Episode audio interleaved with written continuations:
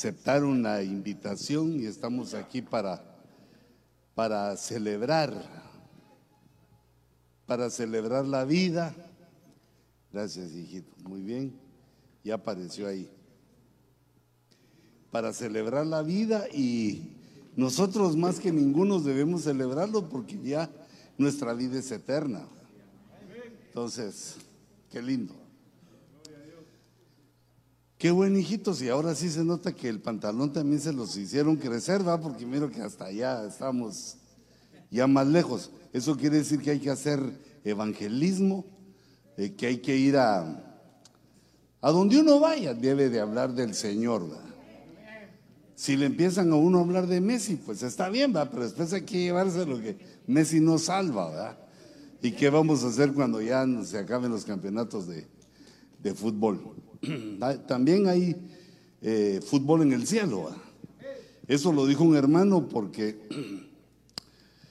Eh, no, mejor no les cuento eso porque son chistes feos.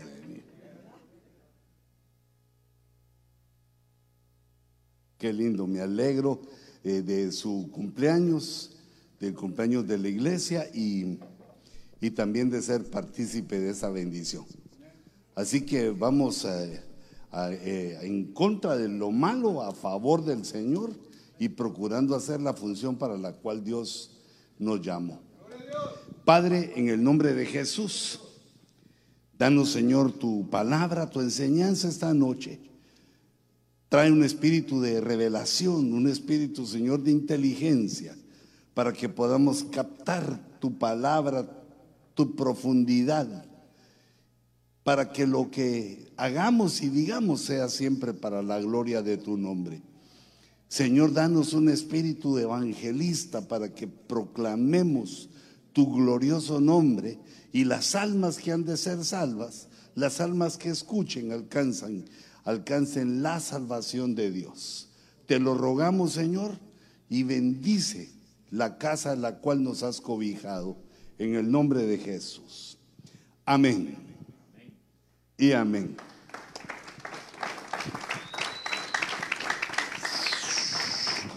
Qué marcadorotes estos, hermano. Estos. ¿Cómo no que no lo voy a estrenar? Sí, la última cuadrada. bueno. Hasta cuadrados quedaron.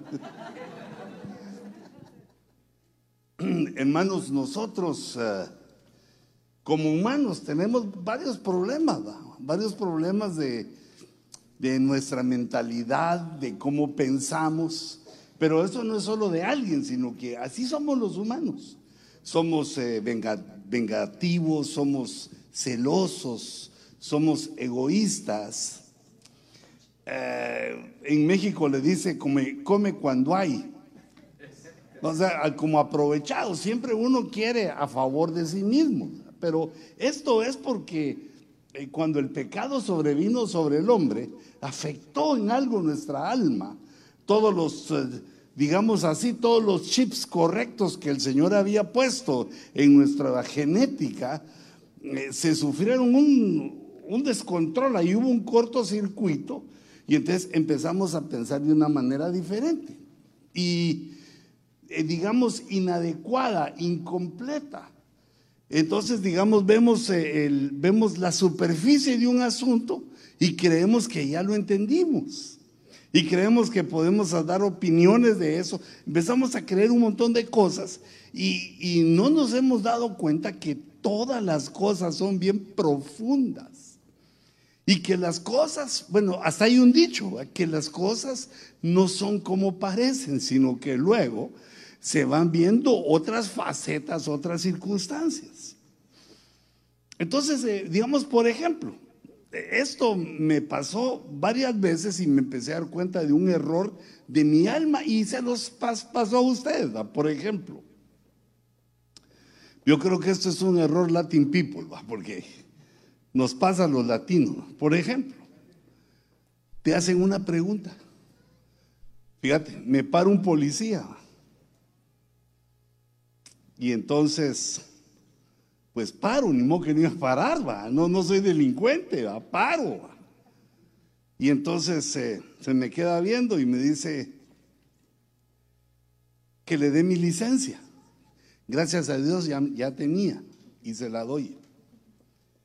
Y entonces, cuando me hable en inglés, le digo que no hablo bien inglés y me habla en español él. Era así como, me habla en español y entonces yo le digo, oficial, perdón, ¿por qué me paró? Y me dice, ¿no viste la vuelta que hiciste en U? Sí, le dije, sí. Pedí vía y todo, pero ahí está el gran rótulo, como no sabes inglés, me dijo, ahí está el gran rótulo que no lo debiste de hacer. Mm, no, no lo vi oficial, dije, no lo vi, pero está bien, dije, ya, sé que entonces, muy bien. Entonces me dice, ¿dónde está tu seguro? Yo no sabía dónde estaba, entonces le dije, es que fíjese que pues yo vine a Los Ángeles porque soy pastor y entonces vine a predicar y yo, yo vivo allá, allá por Castaic, vivo yo, le dije, fíjese que la iglesia está y se me queda viendo y me dice, ¿y a mí qué me importa? Dame tu seguro. Pero no me enojé, fíjate, sino dije, tiene razón. ¿Qué le estoy contando yo? Que soy casado, que tengo hijos, que me peno de lado. Que vengo del manicure, del pedicure. Si eso, él me está diciendo, tu seguro. Pero mi mente oye la pregunta, seguro, y yo le empiezo a contestar otras cosas porque no estoy consciente, sino que lo que quiero es suavizar mi relación con él para que quizá no me ponga el ticket. Quizá, pero sí me lo puso en esa vez. Y entonces también, digamos, nos ocurren los trabajos, que nos preguntan cosas y nosotros contestamos lo que no nos están preguntando porque eh, como que nos, nos confundimos de camino. Y eso nos pasa también con la escritura. Fíjate, por ejemplo, el último libro de la Biblia se llama Apocalipsis. Y entonces venimos eh, todos eh, y cuando surge un evento así tremendo, destructivo, decimos que es apocalíptico. Digamos que viene la suegra de Guatemala a vivir seis meses con nosotros y decimos, van a ser seis meses apocalípticos, ¿ah? No, pero otros, digamos el COVID, esos, perdón, es que esos son apocalípticos familiares. Pero fíjate, para que nuestra mente, ¿dónde se va? A los desastres con lo apocalíptico. Pero apocalipsis lo que quiere decir es revelación. ¡La qué lujo! Mira. Y verde, así fosforescente. Así como el verde que ponen cuando hay un derrame nuclear, una cosa así peligroso. ¿ah? Lo que quiere decir es revelación. ¿Y qué quiere decir revelación? Que a uno le quitan un velo, un velo que estaba obstruyendo tu visión, que algo no mirabas y te lo quitan y empezás a ver cosas que antes no mirabas. Que también se confunde con la palabra desvelo, porque hay desvelo de que no dormiste bien y un desvelo de que te quitan el velo. Pero la palabra apocalipsis, viene íntimamente ligada, o sea, es lo que significa una revelación. Y dice Apocalipsis que dice ese mismo libro, que es una revelación de las cosas que son. Eh, eso nos traslada al pasado, cuando se está escribiendo el libro. Primero, de las cosas que son, presente. Y luego dice, de las que han de suceder después, serán. Uno es presente y el otro es futuro. Nos habla de ambas cosas, nos revela ambas cosas. Cómo estaba una situación y cómo va a, estar después. Las cosas que han de suceder después de estas, como que llevan un hilo, llevan una, eh, digamos, un orden que no es cronológico, pero mentalmente uno lo puede ir ordenando, entendiendo ciertas cosas. Además, esta palabra eh, revelación nos presenta a Jesús glorificado. Todo el demás Nuevo Testamento nos presenta a Jesús como hombre, a, Jesús eh, crucificado, a Jesús que va eh, siendo elevado al cielo y después las epístolas, cómo debemos comportarnos como iglesia. Pero Apocalipsis habla de Jesús glorioso. Entonces, me va a pasar el anaranjado porque ya los quiero extender todos. Entonces, eh, fíjense cómo Jesús glorioso. Entonces viene el capítulo 1. El capítulo 1 mm, habla de JC es Jesucristo, glorioso. Lo ve el apóstol Juan, eh, lo ve con un traje sacerdotal que su cabello brilla de blanco, sus ojos son como llamas eh, de, fuego y, lo ve glorioso. Eso así no lo había visto nadie.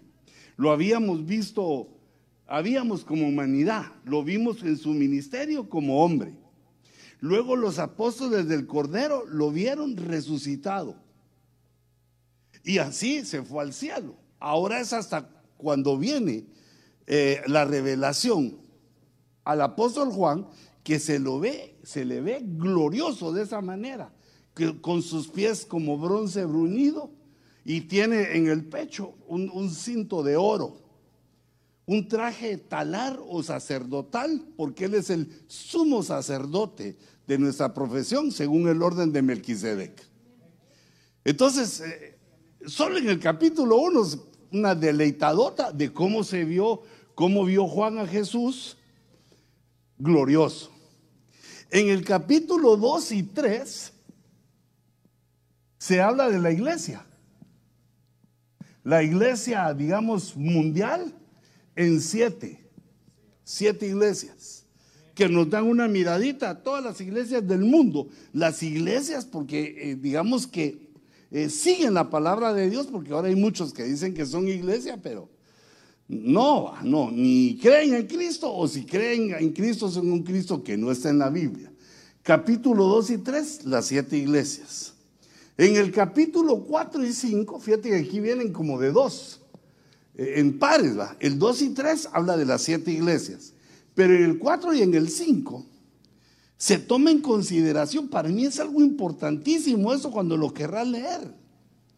Porque en el 4 y en el 5 se habla de una fiesta gloriosa que hay en el cielo cuando Cristo es tenido por digno de abrir un libro.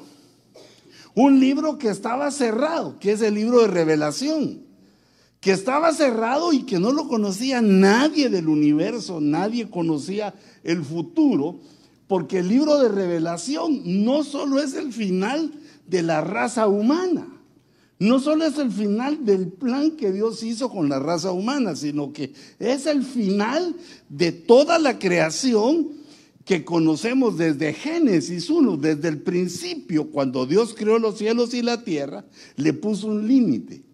Desde que Dios dice, ese es el principio, quiere decir que hay un final. Todo lo que principia termina. Que no era eterno lo que Dios estaba haciendo, sino había un principio y un final. Y que el final iba a ser dado en Apocalipsis, pero era un misterio. Digamos, los estudiosos consideran que la Tierra tiene 4.300 millones de años. Yo digo, ¿cómo lo calcularán?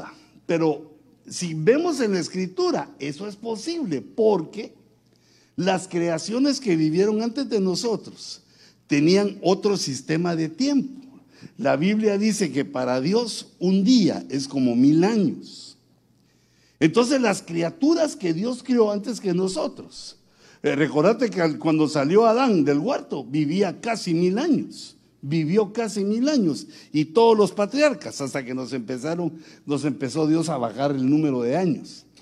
Pero imagínate los ángeles. Imagínate un ángel, por ejemplo, el diablo, hasta las abuelitas dicen que más sabe por diablo que por viejo. No, sabe más por viejo que por diablo. Ah, que el Señor lo reprenda de una vez.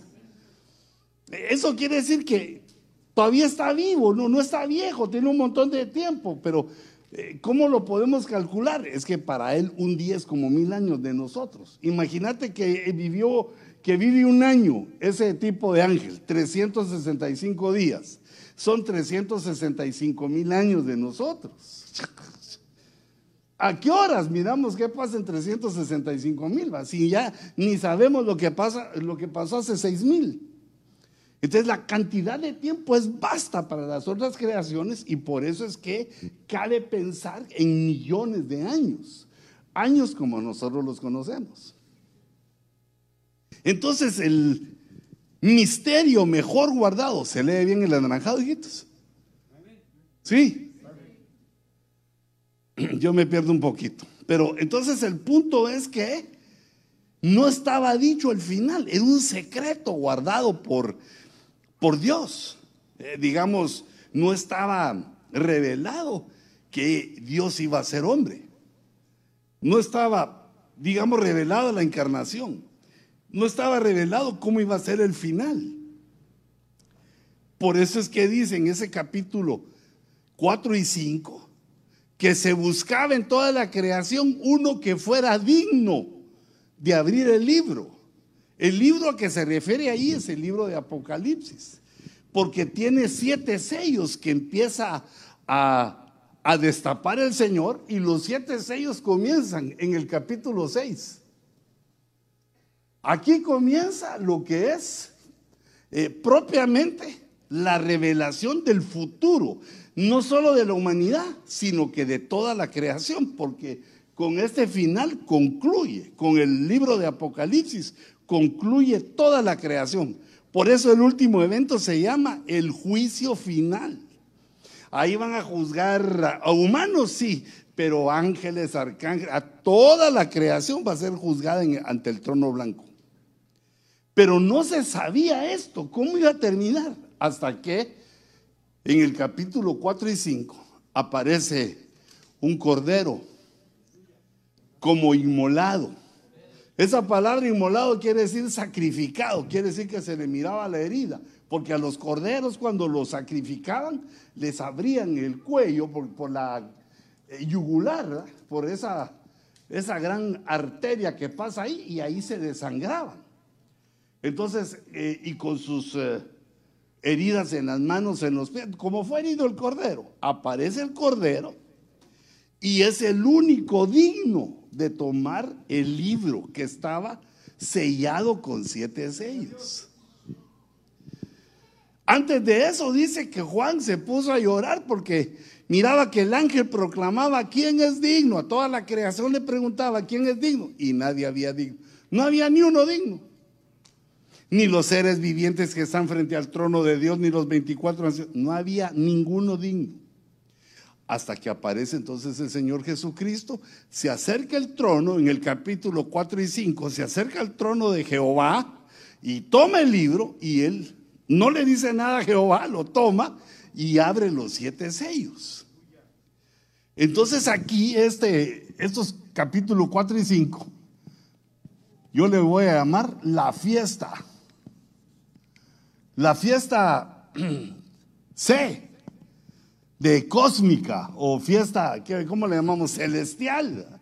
Pero fue una fiesta de todo el cosmos, porque todos se dieron cuenta que estaba revelando Cristo lo que iba a suceder al final de los finales.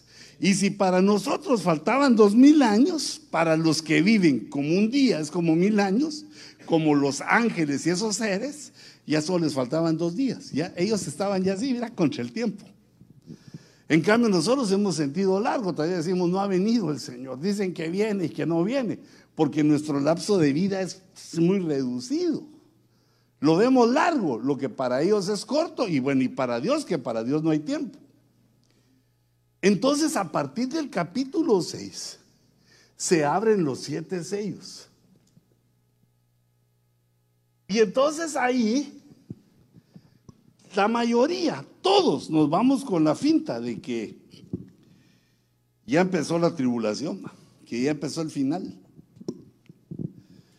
Y no es exactamente así, sino que los sellos se vienen abriendo desde hace mucho tiempo, pero la idea primordial que tenemos es que en 1917, o sea que hace 104 años, se empezó a ver de una manera más poderosa cómo se iban abriendo los sellos. El caballo blanco, la falsa paz, el caballo rojo, el comunismo por todo el, el mundo, la, una ola roja, eh, el petróleo, el caballo negro, las plagas en el caballo eh, amarillo, porque se dan cuenta que no solo es el COVID, sino que han habido otras plagas tremendas, como el SIDA, otro montón de plagas, que han sido mundiales, pero las hemos tratado de otro modo.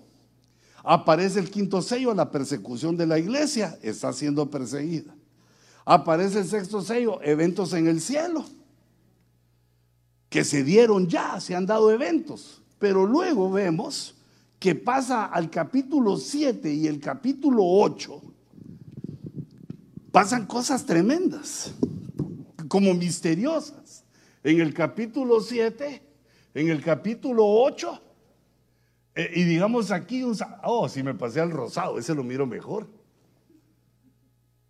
Me gusta el color rosado, excepto para las uñas, ¿va?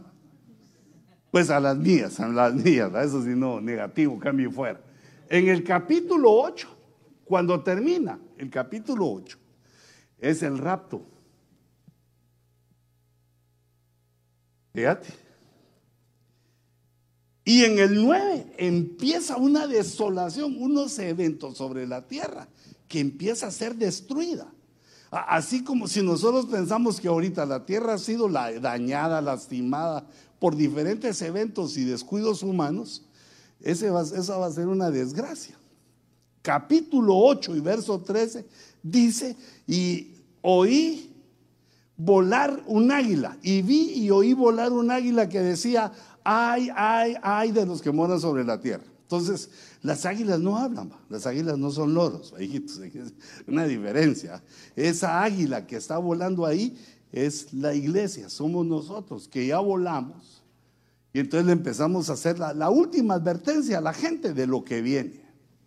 Esto sucede en el capítulo 8, pero los sellos empezaron a abrirse desde el capítulo 6.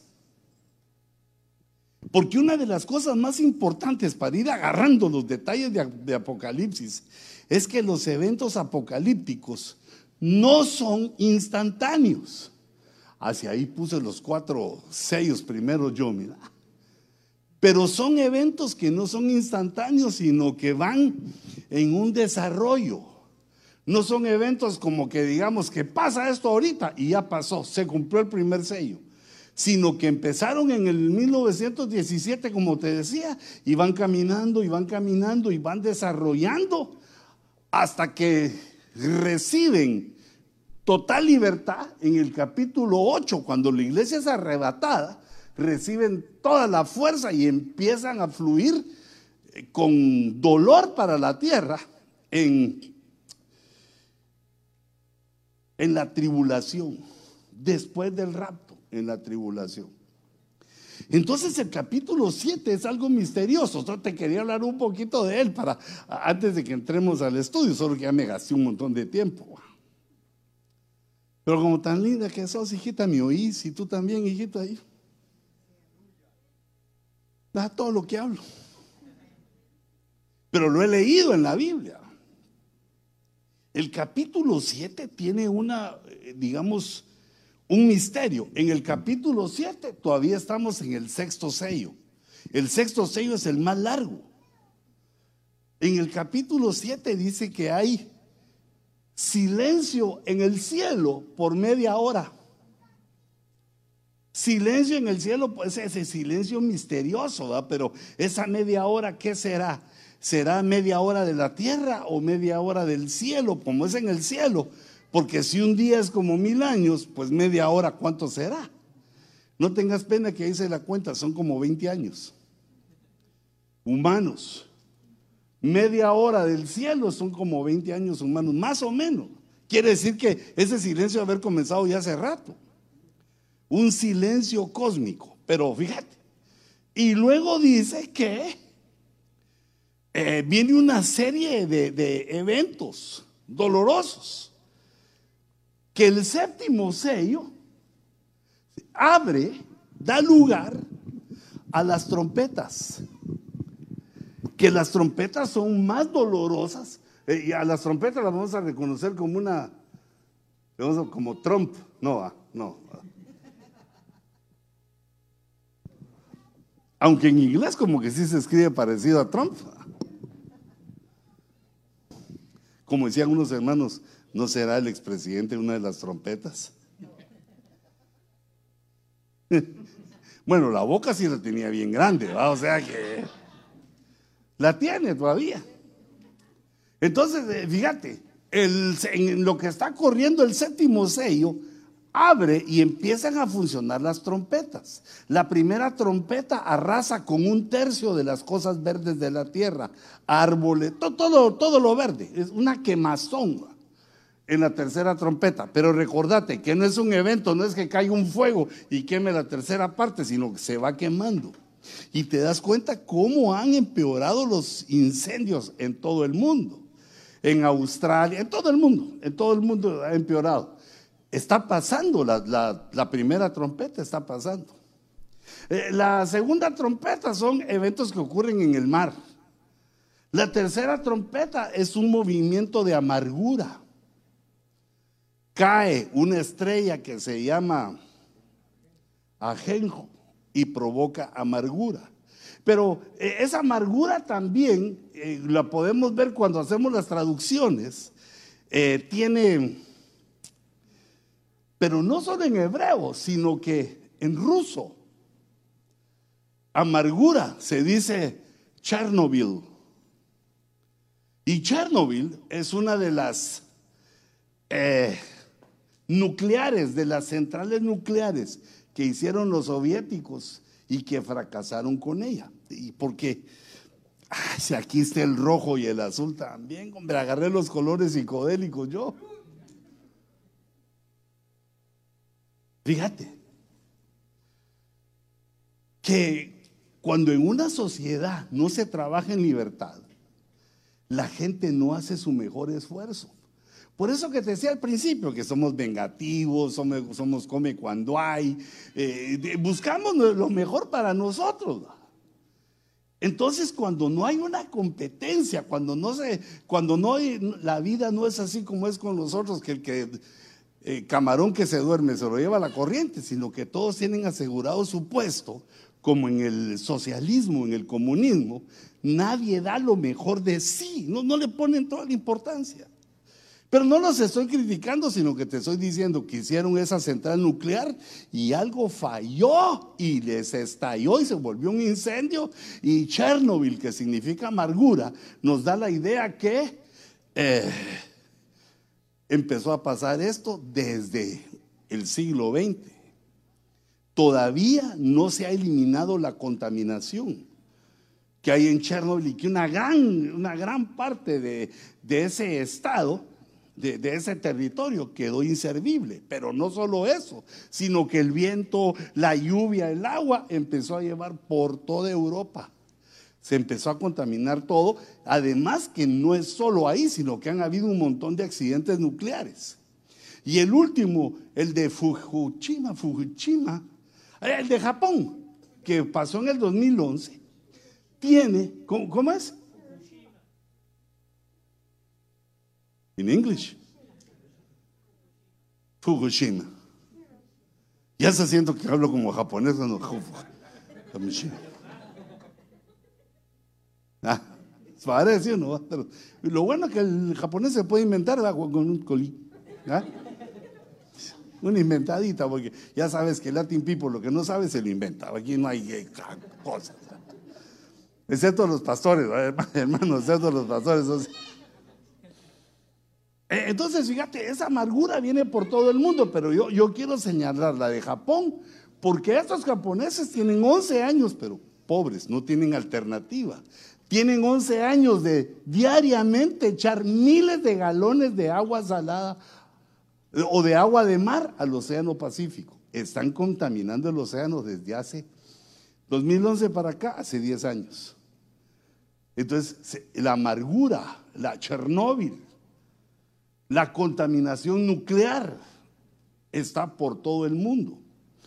Y nadie lo menciona, pero quizá por eso es que hay un montón de enfermedades ahora nuevas.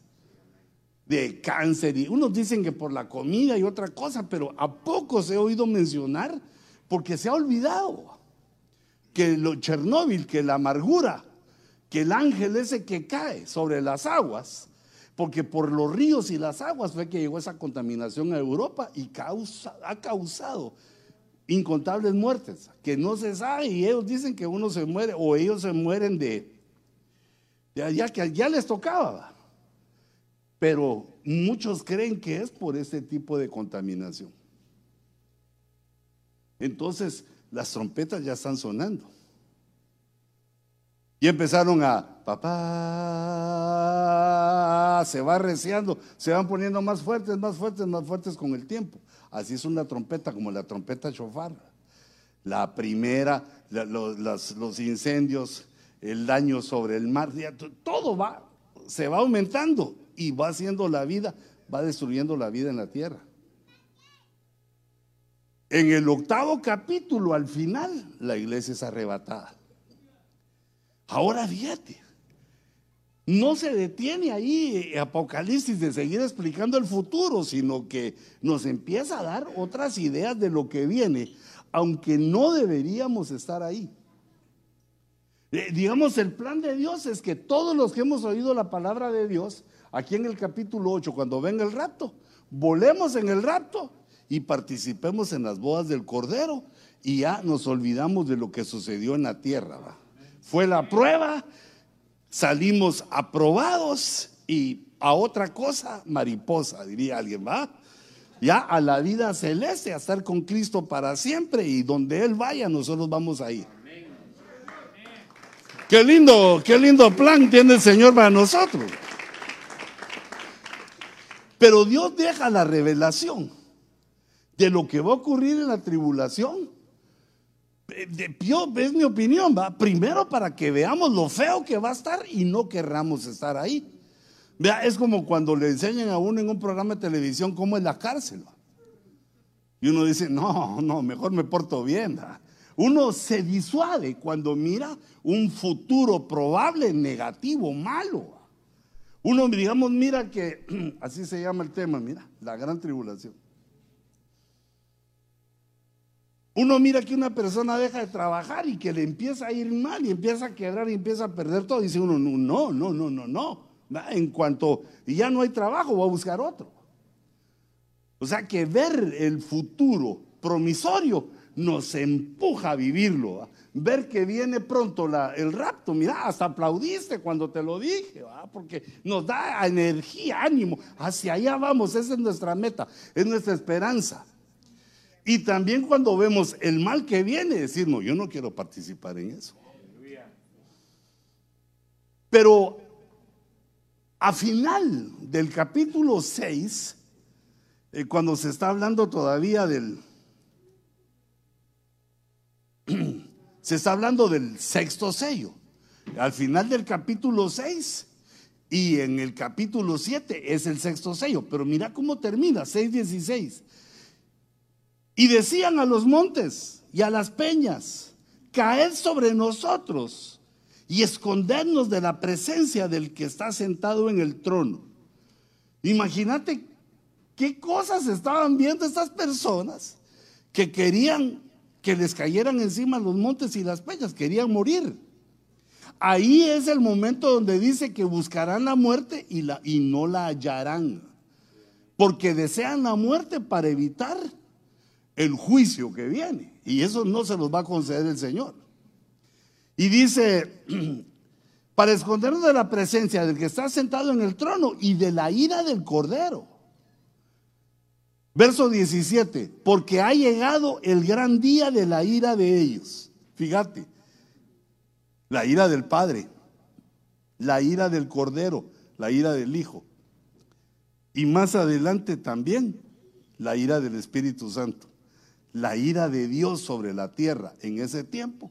Pero ya te expliqué por qué. Está terminando lo que comenzó en Génesis 1, cuando dice, y Él creó los cielos y la tierra. En el principio, ahora es el final, con ira, porque todas las criaturas Fallamos, pero no está ahí metida aquella criatura que por medio de Cristo, que por la sangre de Cristo logró ser perdonado. No por ser bueno, no por ser eh, sin pecado, sino por la fe en Cristo.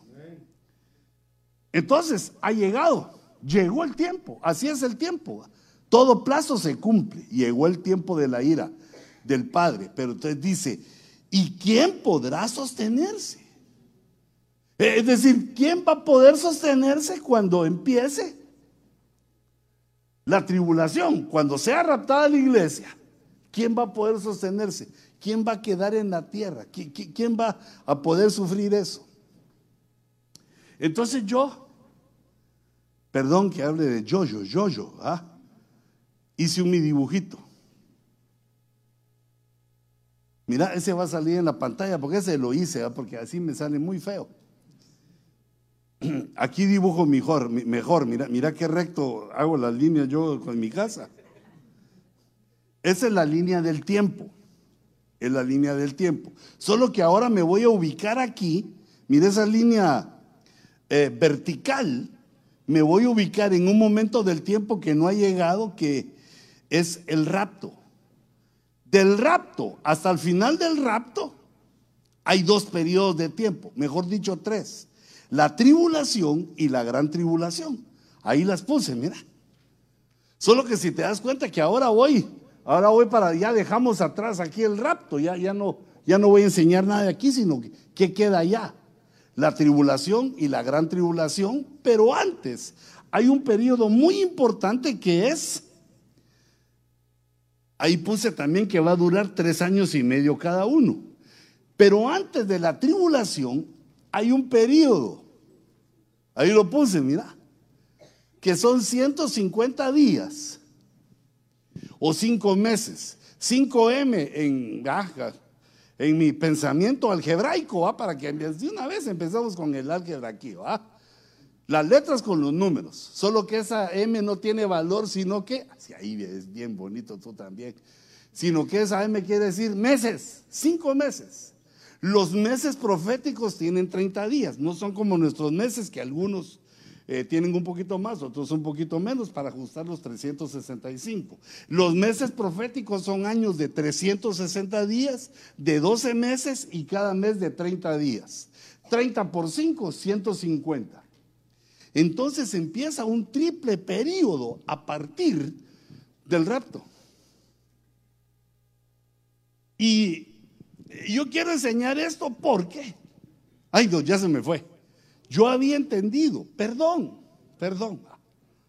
Ya regresó. No, me lo quité, no seas así. Yo había entendido que la pretribulación quedaba antes de la tribulación, porque si era pre, pre, era antes de la tribulación. Pensé que era un periodo de 150 días o 5 meses antes de que empezara la tribulación, pero quiero corregir. Quiero corregir porque eh, el que no corrige sus errores se ataranta, se embrutece y quizá hasta envejece. Y yo renuncio a las tres, ¿va? Cuando ya me sienta cachetón, le decía a mi esposa que me agarre así para atrás con un, así como hacen las mujeres que se ponen su pelito así, va, que me jale toda la piel que tenga de sobra. Con un alambre o con algo de así, pero Pues es que hay algunos que se atreven a hacerse sus cosméticos, se atreven a hacerse su operación. Yo digo, en una dama debe, qué lindo, ah. Pero en un caballero digo yo, bueno, no lo juzgo, hace lo que a, mi mente sería algo así como, prefiero que me digan viejo, mi querido viejo. Ah. Bueno, y con la ayuda de mi esposa, ya te dije. Mm. Entonces, fíjate, a partir del rapto, ¿Qué pasa con la humanidad?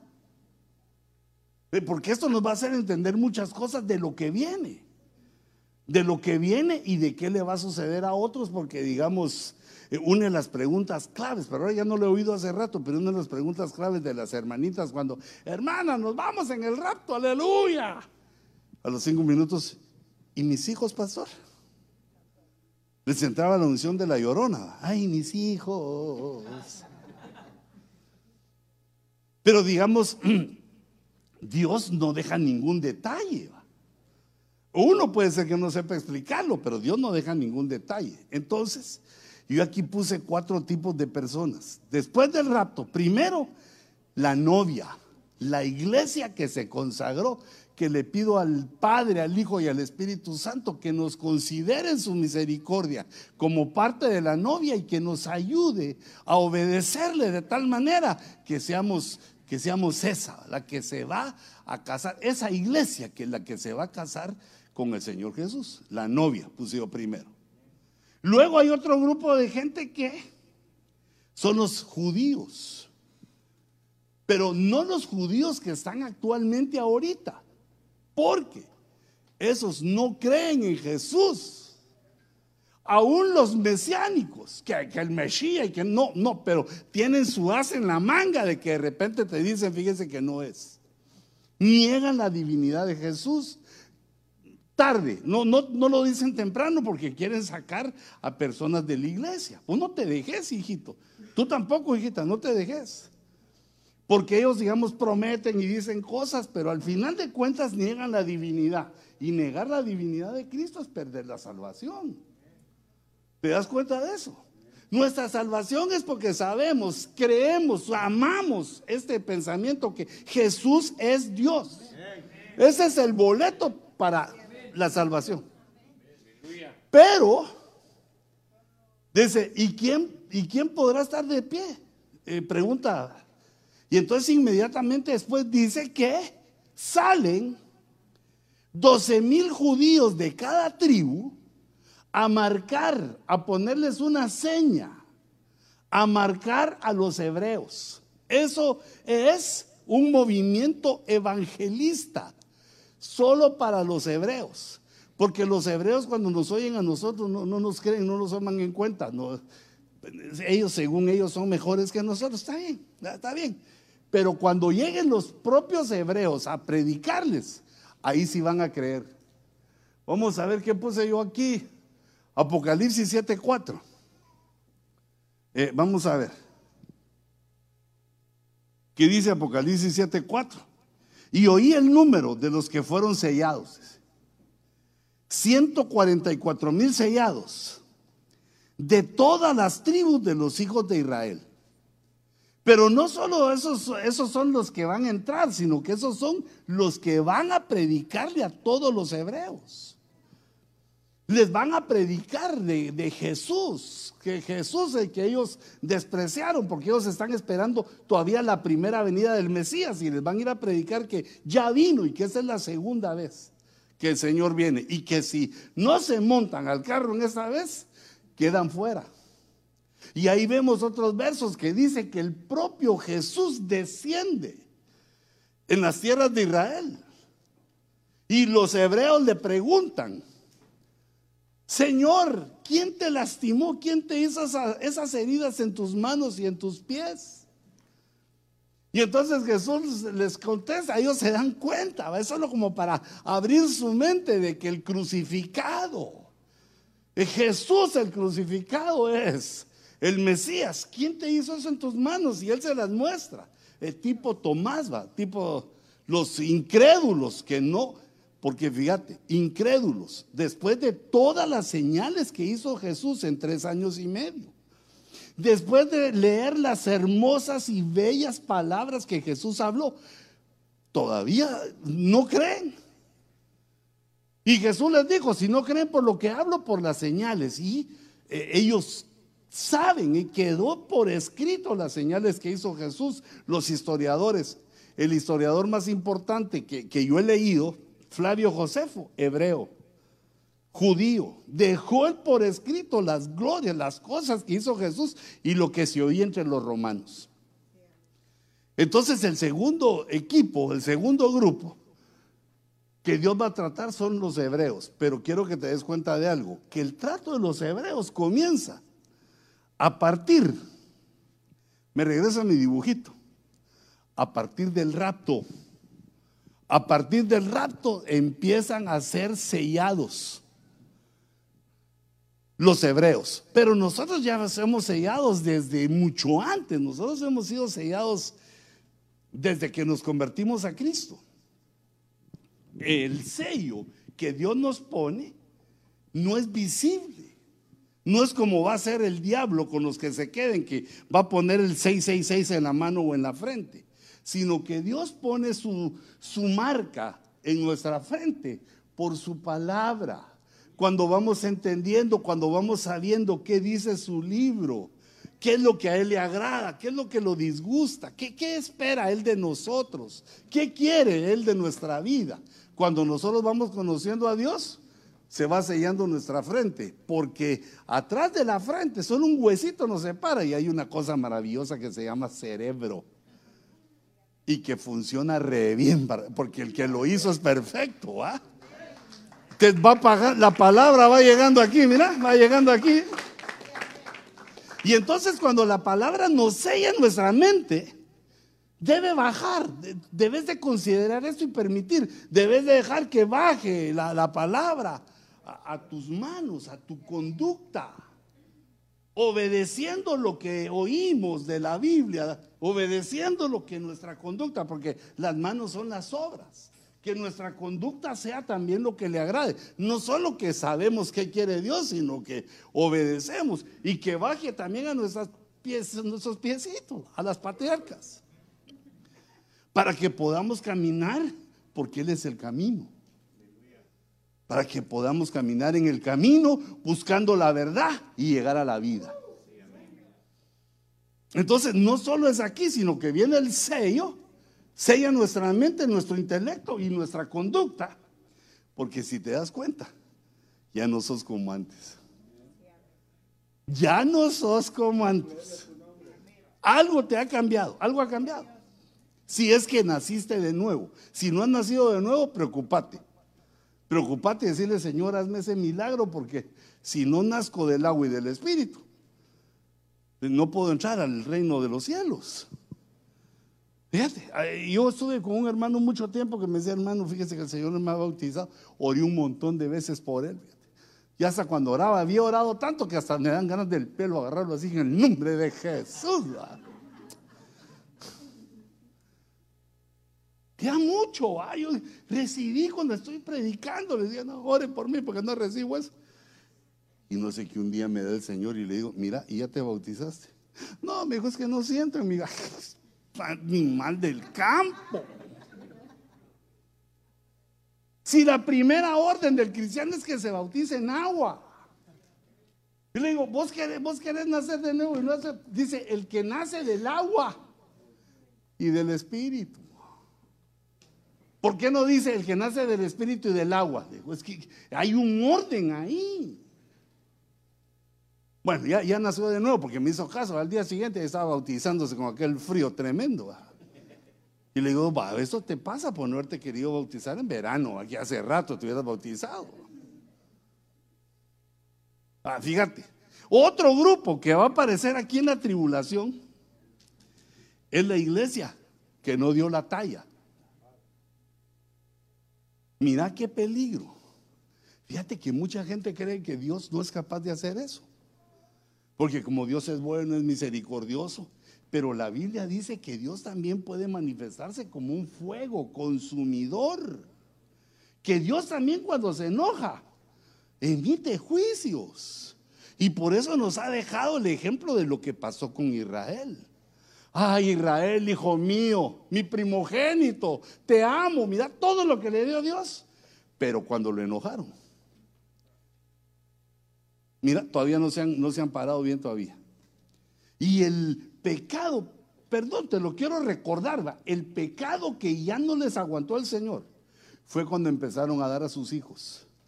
Cuando dejaron de cuidar a sus hijos y los daban a Moloch y lo daban a los ídolos. Cuando Dios vio eso, ese fue el último y se los dijo, hasta aquí.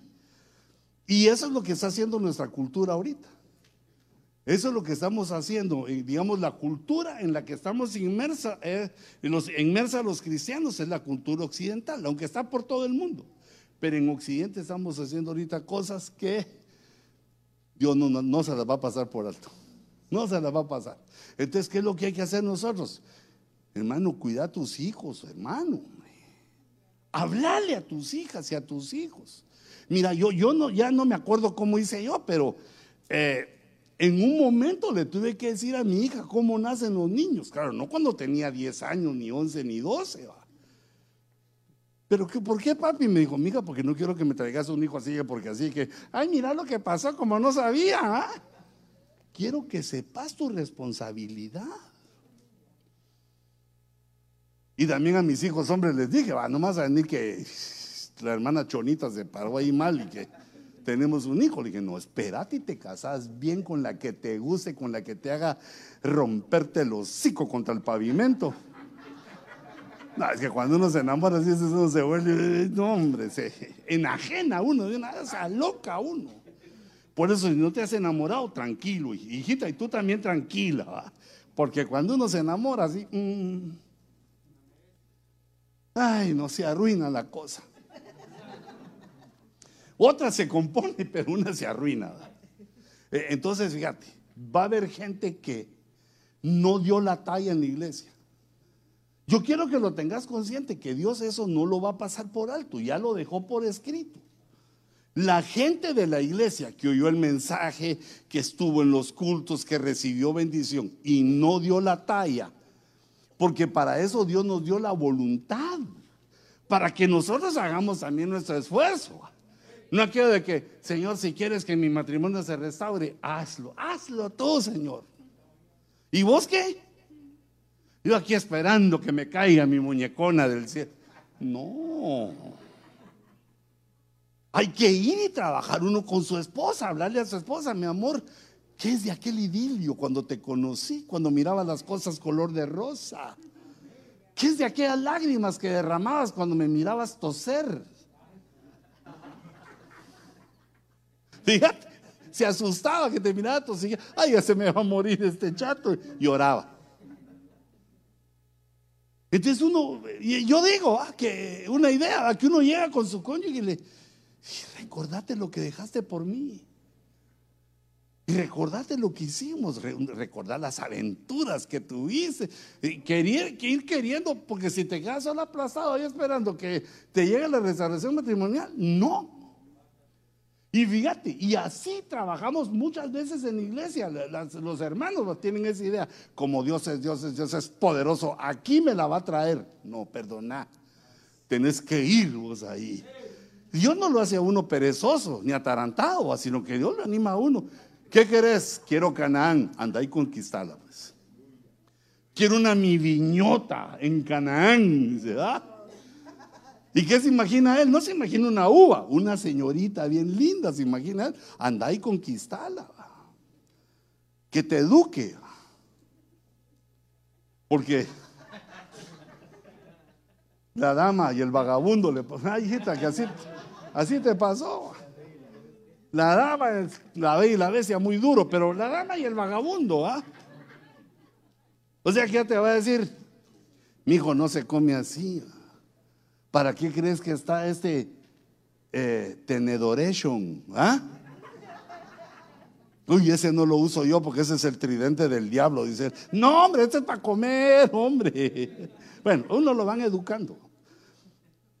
Y así como la restauración, así como el éxito financiero. No, no. Aquí estoy, Señor, hace 20 años esperando que me bendigas. y hay que ir a trabajar. Estoy esperando que me dé, Señor, lo financiero. Pues anda a chambear y chambea bien.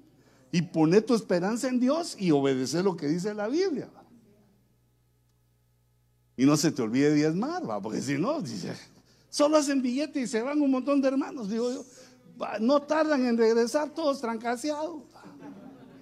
Porque eso no es un trato con el pastor ni con los hermanos, sino que es un trato con Dios. Entonces, fíjate, la restauración matrimonial tu éxito financiero y también el rapto, el participar en eso, tiene que ver con nuestra voluntad. Por eso es que Dios te trajo aquí esta noche. Por eso es que Dios nos, nos, llama. hoy, hoy, hay culto, desde, desde, la mañana cuando amanecemos. Hoy es viernes, hoy hay culto, el domingo, levantad. Dios nos, nos, nos va impulsando. Nos trae, pero es nuestra voluntad. para recibir lo que necesitamos, el sello en la mano, en la mente, en nuestros pies, todos sellados para participar en el rapto. Los que no participan en el rapto son los que están, eh, bueno, yo puse Apocalipsis 7, 9 y 24, pero fíjate, una miradita. Vamos a ver. Eh, aquí creo que puse 7, 4, pero ese 7, 3. Entonces este 7, 4. El siguiente, nada, 7, 9. 7 a 9, no, ya es mucha la goleada. Entonces aquí, 7, 4, ¿no sigue ahí? Mm.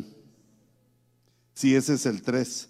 ¿No tenés ahí el 7? ¿Yo qué puse ahí? 7, 4. Ah, no, ese es 7, 9. Sí estábamos bien aquí, mira. Lo que pasa es que me ataranto yo también. Fíjate, estos, mira quiénes son. Mira quiénes son. Después de esto, recordate que el Apocalipsis dice eso, a que nos va a enseñar lo que ocurre después de esto. Después de esto, miré y vi una gran multitud que nadie podía contar Fíjate que, por ejemplo, aparece un ejército y dice la Biblia que es de 200 millones, lo pudo contar.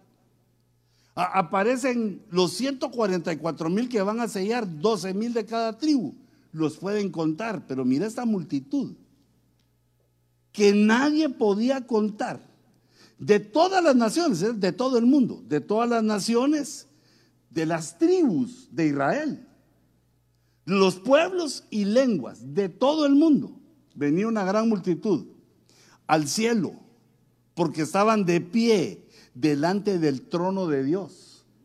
O sea que ya eso ya no está en la tierra, eso ya no es terrestre, eso es, habían muerto y estaban delante de Dios. Había pasado su periodo de vida en la tierra y están delante de Dios y delante del Cordero vestidos con vestiduras blancas y con palmas en las manos. Las vestiduras blancas tipifican que el que tiene vestiduras blancas se limpió por dentro. Está limpio por dentro, entonces Dios lo viste por fuera con vestiduras blancas. Era una gran multitud. Pero ya venían. La palma tiene un significado la usaban los hebreos en la fiesta de los tabernáculos. Se hacían tabernáculos, se hacían unas casitas donde, eh, unas como cabañas donde vivir, recordando que habían sido eh, peregrinos en Egipto y que habían sido esclavos también eh, en, en Egipto y peregrinos en el desierto y que no habían tenido donde vivir, sino que hasta llegar a Canaán. Entonces, están listos para celebrar la fiesta de los tabernáculos, que proféticamente es la tribulación. No, perdón, el milenio. Perdón, la tribulación viene. Es que eh, por eso tengo esto en mente. Fíjate, ay Señor, que no se me lengua la trave. Siguiente, verso 14. Y yo le respondí, Señor mío, tú lo sabes. Porque le pregunta el anciano, el ángel que está con Juan, le dice, ¿quiénes son estos que vienen de la gran tribulación? Mira esa gran multitud, ¿quiénes son? Y Juan no sabe, verso 14. Yo le respondí, Señor mío, tú lo sabes. Y él me dijo, estos son los que vienen de la gran tribulación. Es decir, que transitaron la tribulación. La tribulación Mira, te puse aquí mi dibujito. Son siete años. La gran tribulación terminó aquí. Ah, sí, tengo aquí mi. ¿ah? Para que miren. ¿ah? Ofrenda, pastor. No, no, es broma, es broma. Ah, pero le voy a poner otro color que se mire más. El anaranjadito me gusta. Mira, aquí termina la gran tribulación. La gran tribulación es solo este periodo. Pero para estar en la gran tribulación tuvieron que venir desde aquí. Se pasaron los siete años, los cinco meses de pretribulación, los tres años y eh, lo que quedó de tribulación y de gran tribulación. Hasta aquí. ¿Quiénes son estos? Ya están en el cielo. Vienen de la gran tribulación. Fueron vencedores en la gran tribulación y entonces ahora están aquí con Dios, pero no para casarse, sino que están frente al trono. Entonces, date cuenta que están delante de Dios, tienen sus vestiduras blancas, pero pasaron aquí siete años que no te los deseo, no se los deseo a nadie. Siete años de anticristo, siete años de trompetas, de sellos y de copas, todo lo maligno. Pero ahora están delante de Dios. Estos son los que vienen de la gran tribulación. ¿Y cómo hicieron? han lavado sus vestiduras y las han emblanquecido en la sangre del cordero. No es la ropa la que hay que lavar en, en agua, sino que las vestiduras blancas que tenían se lavan en la sangre de Cristo, se lavan por la fe, se lavan en la Santa Cena cuando se ministra en la iglesia, aunque es de manera invisible. Cuando se ministra la sangre de Cristo, estamos limpiando nuestras vestiduras.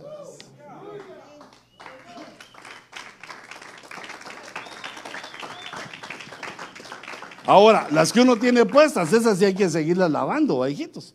Siempre hay que seguir el esfuerzo de quitarse la ropa, abrir la puerta de la lavadora, echarla y apachar el botoncito. ¿ah? No te vas a cansar mucho con ese gran esfuerzo. Pero ¿cómo se lava la, la vestidura interna? Mira, cuando uno se arrepiente. Cuando uno viene al culto, oye la palabra, canta al Señor, lo toca, Señor, perdón. Ay, si hice eso, Señor, perdón, lo había olvidado, fui injusto, fui perverso, pensé mal. Se empieza uno a sacar, a confesarle a Dios y la sangre de Cristo te lava. La Santa Cena, domingo en la noche de la Santa Cena, la Santa Cena te lava nos deja limpiecito, lino fino, blanco y resplandeciente. Así quedamos. Entonces esto fue lo que hicieron. Fue lo que hicieron en los siete años, los persiguieron, hubo desastres en la tierra, hubo un montón de cosas, pero estos fueron fieles, siguieron, yo digo que ministrando la Santa Cena, aunque estaban perseguidos, no podían estar en iglesias así. Pero cuando uno quiere algo, no hay nada que se le impide, fíjate. Cuando uno desea algo, nada se lo impide. Uno lo logra porque es lo que uno quiere. E, esa es una característica que le dio al hombre. Así como cuando, digamos, la locura, que un hombre quiere una mujer, este va a ser. Pero eso no lo he visto yo en vivo, sino que lo leí en la Biblia. Solo en mí mismo lo he visto, ¿va? pero baja, ya enamorado, uno se vuelve karateca, kung fu, de todo. Pero fíjate, Rambo, Rambo, olvidad, de llavero, Rambo, ¿ah? Fíjate. Viene Ruth y le cuenta a su suegra y le dice, fíjate, mamá, que yo llegué ahí donde estaban ahí recogiendo eh, la cosecha y yo me metí ahí, Señor, me permite recoger algo porque mi suegra, ya, que era Latin People, va a dar toda la explicación, mi suegra es viejita, tiene hambre y yo también, y no tenemos trabajo, venimos desde lejos, mira cómo tengo las patriarcas de, ay, mira. Y entonces otro dijo, no, no me contesto a tu vida, no te ministres, trabaja. Y entonces ella estaba trabajando cuando de repente ese sexo sentido que tienen las mujeres. Cuando de repente Ruth estaba trabajando y sintió como un fuego aquí, mira. Que alguien le estaba viendo y voltea a ver y vos así. En cambio, uno de hombre, ¿va? lo pueden estar viendo tres ladrones, dos vampiros y Frankenstein y uno ni cuenta se da ahí. Aquí sintió la mirada de Ruth y volteó así. Y aquel que lo estaba viendo cuando la vio, porque hijitos, así es el amor, va. Le vio los ojos a Ruth y ella le vio los ojos a aquel mm, empezaron a sonar como ángeles que tenían piano, guitarras y yo lo entiendo así porque llegó vos y le dijo al administrador, le dijo, ¿quién es esa mujer que ¿Por qué no le preguntó por los otros? ¿Por qué no preguntó? ¿Vinieron todos a trabajar vos? ¿Cómo va la cosecha? Ah, porque un dueño va a ver que, cómo va su, ¿cómo va la cosecha? ¿Quién es esa mujer? Y el cuate se dio cuenta y le dijo, esa es Ruth. Desde temprano vino. Mira, él le informó, me pidió trabajo. Y ahí ha estado chambeando todo el día. Solo un ratito se sentó allá y se tomó su vaso de agua y siguió trabajando allá. No dejes que nadie la moleste. A ver, me ¿verdad que? Se le salía el corazón. Decirle a todos, decirle a todos los que están trabajando ahí que nadie me lo moleste. ¿Mm? ¿Te, das cuenta cómo es el amor? Es una cosa así. Y él ni siquiera le había dicho nada a ella. Pero lo que pasa es que también un hombre, digamos, le falla eso candente, pero los ojos no le fallan. Porque la Biblia dice, la Biblia dice, ay, amor mío, dice el cantar de los cantares, con una sola mirada de tus ojos capturaste mi corazón. Entonces aquel ingrato cuando la estaba viendo así, ya lo vio, mm, le pusieron llave y cadena al corazón. Ahí sí que. Ah, por eso digo que cae uno así de boca, va. Ni las manos mete. Con el puro diente frena uno en el pavimento. La hay, no, hijita, la placa la deja tirada por allá, ya.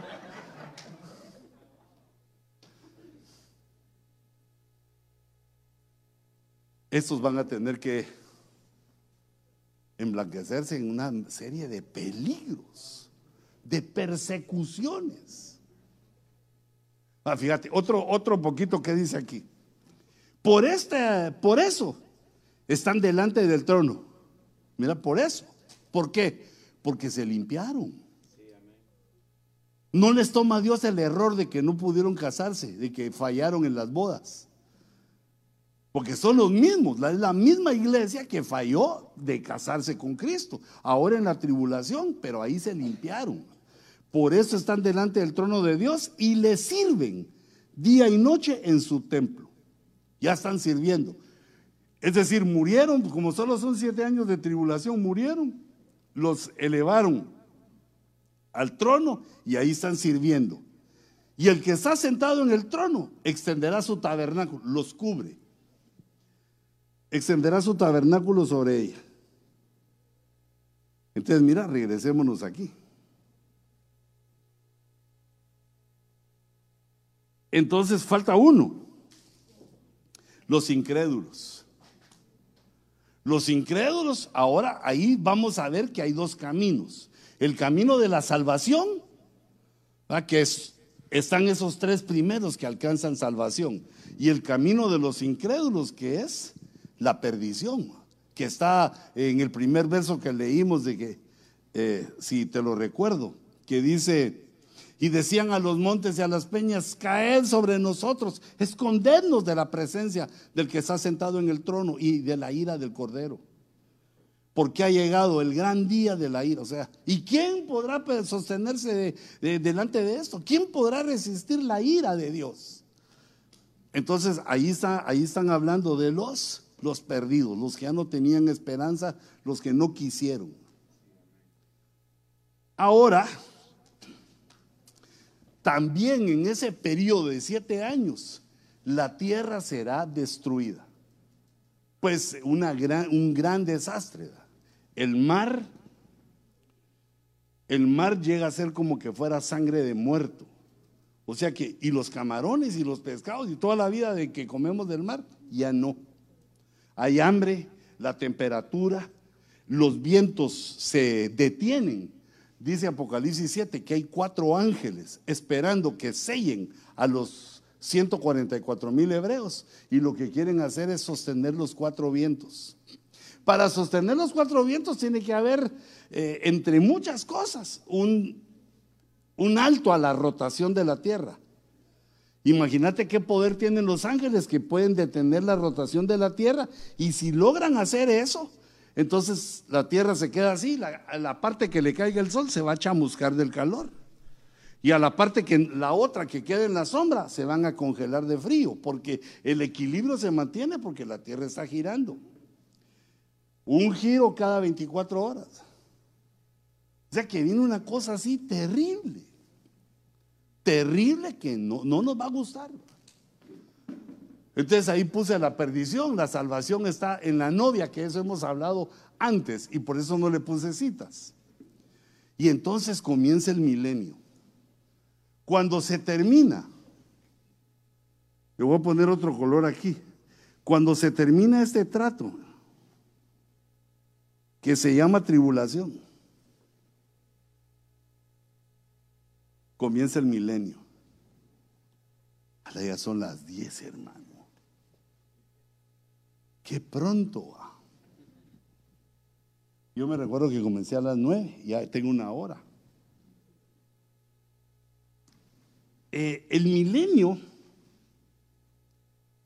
no debemos de estar nosotros ahí, por lo menos como humanos, sino como la iglesia va a estar como el cuerpo de Cristo, con Cristo.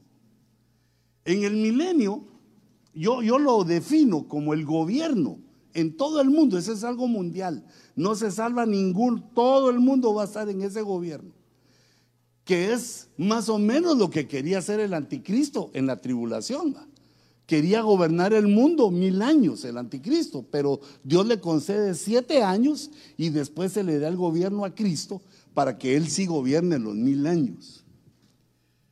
Eso está en Apocalipsis 24. Yo me recuerdo que lo tengo por aquí. Quiero ver. Pero no es en esa, entonces era en esta. No, no lo tengo como quien dice. Entrando al milenio. Gracias, hijitos. También vi tronos, dice Apocalipsis 24. Tronos porque alguien va a gobernar. Y se sentaron sobre ellos.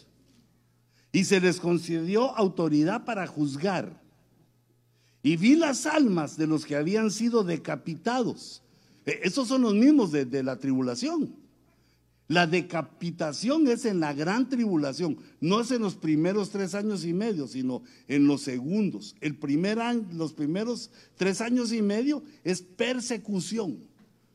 Los segundos tres años y medio que le llamamos gran tribulación, eso es los que no obedezcan,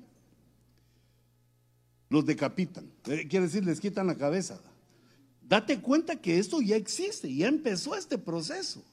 Porque ahorita, digamos, los bomberos, los soldados, un montón de gente está con pena porque si no se vacunan les quitan el trabajo. La, la, vacunación se vuelve una presión que nos están acostumbrando, que al que no hace lo que se le dice, el que no obedece, tiene consecuencias. Ahora, hijito, yo no, no, no, no sé contra la vacuna. Mira, primero porque sé que no estamos en la tribulación, no es la marca de la bestia. Logro entender que no, no es ese tiempo todavía, sino, pero sí logro entender que nos están entrenando. Pero es mejor. Eh, ah, ya sabes mi dicho. Es mejor estar vacunado que entubado, sí es cierto. Ah, ¿por qué? Pero ustedes son jóvenes, ¿verdad? Los jóvenes pues tienen bien sus, eh, están mejor en su cuerpo, Pero ya uno de viejito dice, pero eso lo dicen otros, amigos me han contado, yo soy como ustedes, que soy sano y en el nombre de Jesús, joven y vigoroso. Solo me duele un poco por aquí, por aquí, por aquí, por, todo donde me toco me duele, pero... Ese es como lo que le pasó a aquel, que fue donde el doctor. Doctor, me duele aquí. Ah, me duele aquí. Ah, me duele aquí. Tóquese la pierna. Ay, ay, sí, le duele ahí, sí, sí, ay, Y todo le dolía. ¿Qué será, doctor? Enséñeme el dedo. Lo tiene quebrado. No digo que a veces uno hace unas. Bueno, pero ese es chiste, va. No, como dijo un hermano, ay hermano, pero ese chiste ya está viejo. ¿Y, qué, y cuáles quieres que sepa? Pues los del siglo XX.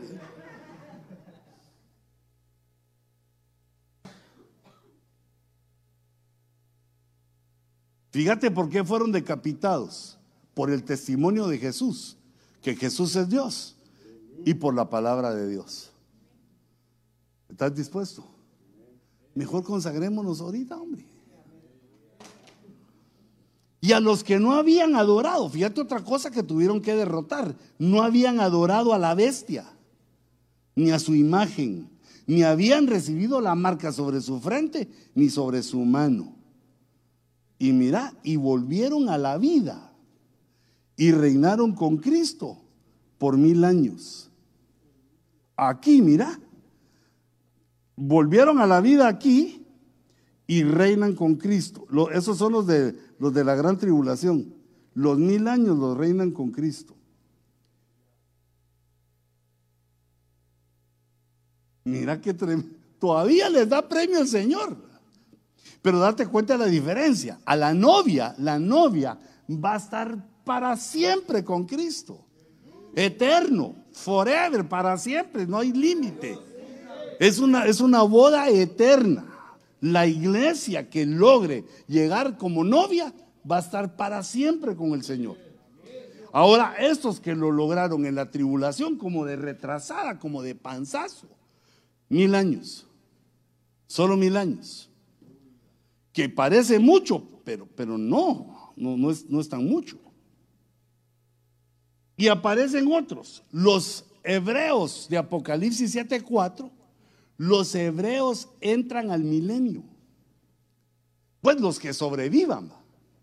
Los hebreos entran al milenio porque los judíos no están llamados a ser la novia del Cordero, sino que ellos son la novia de Jehová. Ellos aparecen como la esposa de Dios en el Antiguo Testamento y Dios les da carta de divorcio por idólatras y por infieles les da carta de divorcio que están sufriéndola hasta ahorita. Entonces ellos van a entrar al milenio porque el milenio, en el milenio ellos van a ser el sacerdocio levítico que va a ministrar ahí.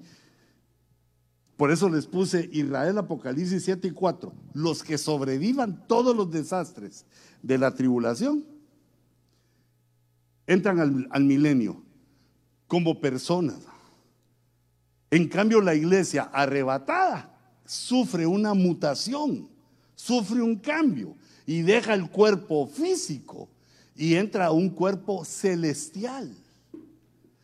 Perdón, espiritual. Primero un cuerpo espiritual y a las bodas se le da a la iglesia un cuerpo celestial para que sea de, de la misma genética que Cristo, porque es su esposa. Es el cuerpo de Cristo, entonces tiene que ser transformada a un cuerpo celestial. Yo, lo, lindo de eso es que ahí no va a haber panza ya, hermano. No te da ánimo hijita, ¿va? Que no, no va a haber panza, pero sí va a haber eh, sabor y comida. Y, Porque ahora que si uno come mucho engorda.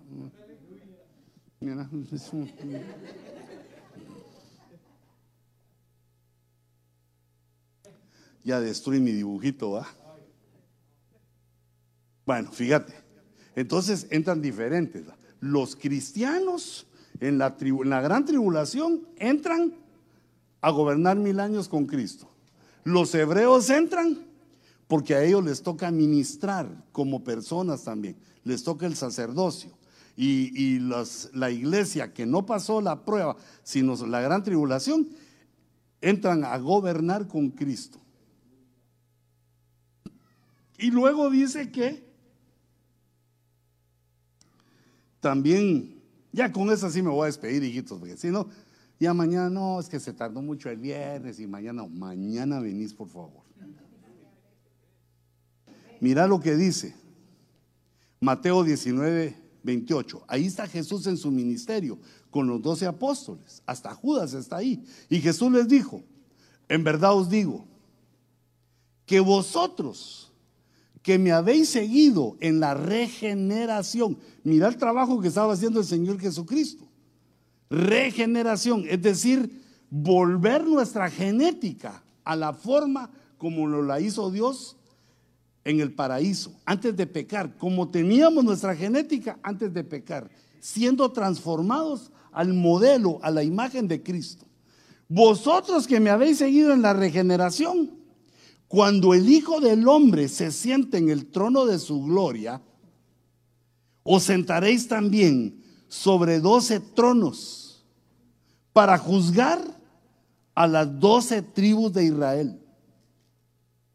O sea que los doce apóstoles del Cordero también van a estar. ¿Dónde? En el milenio. Aquí, mira. Aquí lo puse. Van a estar en el milenio los hebreos eh, que fueron sellados, eh, los que lograron la victoria en la gran tribulación y también los doce apóstoles del Cordero y Cristo gobernando. Y muchas naciones. Ahorita te voy a explicar eso de las naciones, solo quiero que veas este otro verso que dice, no, entonces no es este.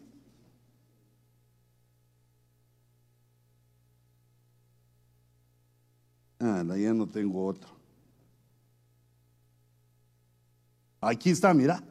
Lucas 22, 28. Es que me confundí porque este otro que leímos es Mateo 19, 28. Son dos 28, terminan en 28. Dice, vosotros, le está hablando Jesús a sus discípulos, vosotros sois los que habéis permanecido conmigo en mis pruebas. En Mateo dice, en la regeneración. Aquí dice, en mis pruebas. Y así como mi Padre me ha otorgado un reino, yo os otorgo que comáis y bebáis a mi mesa en mi reino y os sentaréis en tronos juzgando a las doce tribus de Israel. O sea que en ese, en ese verso también vemos que los apóstoles del Cordero van a estar en el milenio. Ahora, ¿qué gente va a haber en el milenio? Las naciones. Dice Apocalipsis 23, aquí está hablando del diablo, que el Señor lo reprenda, y lo arrojó al abismo, y lo cerró, y lo selló sobre él. Lo arrojó al abismo, lo cerró y no, podía salir, es una cárcel, para que no engañara más a las naciones. Ah, las naciones que vienen después de la gran tribulación, hasta que se cumplieran los mil años. Después de esto debe ser desatado por un poco más de tiempo. Entonces quiere decir que solo me cambio de color Vamos a ver, rojo, naranjado, tal vez el azul se mira mejor. Entonces quiere decir que aquí las naciones, vamos a ver si puse aquí, las naciones mileniales vienen de aquí, mira. Las naciones que lograron pasar la tribulación, los que no murieron, pero ahí no van a haber viejos. Porque todos los que estaban, digamos, ya maduros y entendidos, tuvieron la oportunidad de salvarse por Cristo. Esas son las nuevas generaciones, eh, niños, muchachos que quedan en las naciones, van a pasar porque no tuvieron oportunidad de oír el Evangelio. Y entonces entran al nuevo trato que Dios le da a la humanidad en el milenio. ¿No quieren decir algo ustedes, hijitos? ¿Alguna pregunta? Ay, no, este no me lo debo guardar. ¿Alguna pregunta que ustedes eh, tengan? Pastor, si alguien quiere decir algo, porque, pero no, no me saques todavía, vos no seas así. No tengas pena que hoy el palenque lo cierran tarde, vamos. Yo traigo mi gallo para jugar, puro así de, aquel de Guadalajara. Traigo un gallo bien jugado, hijo. Yo no entendía eso cuando era niño, fíjate, esa, ese, ¿cómo se llamaba ese cantante? No, 80 ya es de tu época. No. Era otro que era bien macho, hombre.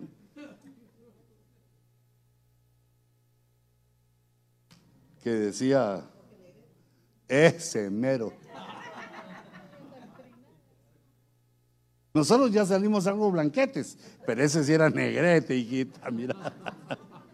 Ese sí, es que ese era el que le gustaba a mi papá y me tocaba oírlo a mí porque le gustaba. Traigo un gallo bien jugado a la feria de San Marcos. ¿A dónde será esa fiesta? ¿Será en San Marcos, aquí por mi tierra? Decía yo. O en el eh, mall aquí de San Marcos. ¿Dónde será esa? Bueno, no sé si alguien quiere decir algo, si no, me despido ahorita. O sea que todo lo que dije, o no se entendió nada, o se entendió todo. Tráele, tráele el micrófono. Así le decía a mis alumnos cuando les enseñaba. ¿Alguna pregunta vos? No. ¿Me entendiste todo? Lo último que él habló acerca no de las naciones. nada. Está hablando de qué naciones, de las, de las que no era iglesia y las que no era Israel. Sí. Todas las naciones excepto Israel. Mira, de todas las naciones del mundo, en todas las naciones hay cristianos. Pero hay gente que no ha recibido el Evangelio porque son muy niños. Digamos que tienen 10 años, son 100, qué sé yo, por alguna razón no han recibido el Evangelio. Entonces estos, digamos, no los juzga Dios como que rechazaron con incredulidad, sino que les da la oportunidad en el milenio. Pero para entrar en el milenio hay que pasar por el árbol de la vida, porque nuestro cuerpo está capacitado para vivir 70 años u 80 años los fuertes. Entonces el árbol de la vida les va a dar capacidad a todas las naciones que queden para entrar y vivir en el milenio. Ahora, en la tribulación, en la gran tribulación, varias naciones desaparecen. Aparecen por lo menos siete estallidos nucleares que no sabemos de qué tamaño son. Aparecen en los profetas eh, algo que parecen estallidos nucleares, nucleares y que desaparecen una serie de países que yo los he ubicado en el mapa, porque no conozco ahí, los he ubicado en el mapa que son países islámicos, ¿verdad? Y incluyendo a Irán, que son los que les urge tener armas nucleares porque las quieren sacar, quieren tirarlas estos. Y entonces en la tribulación se van a dar esos estallidos nucleares. Entonces hay naciones que van a desaparecer y también por las guerras, que digamos hay una guerra, hay una guerra fatal, pero tremenda, que se llama eh, Gog y Magog. Le voy a poner de otro color porque para que no se confunda. Aquí, mira, al comenzar en la instancia que empieza la tribulación y el rapto, esa guerra se llama Gog. Hay dos Gog, esa es la primera Gog que esa GOG ya se está efectuando. Esa GOG es los países islámicos, todos esos, los 50 países islámicos contra Israel. Ya van como siete guerras que se están, están peleando, de las cuales hasta ahorita todas las ha ganado Israel. Pero dice la Biblia que viene una que la pierden y los gentiles, eh, digamos, entran al lugar santo, ya, ya hay templo. Entonces es una guerra que está cerquita del rapto. Y la otra guerra que va a arrasar naciones está aquí al finalizar la tribulación, que esa guerra se llama Armagedón.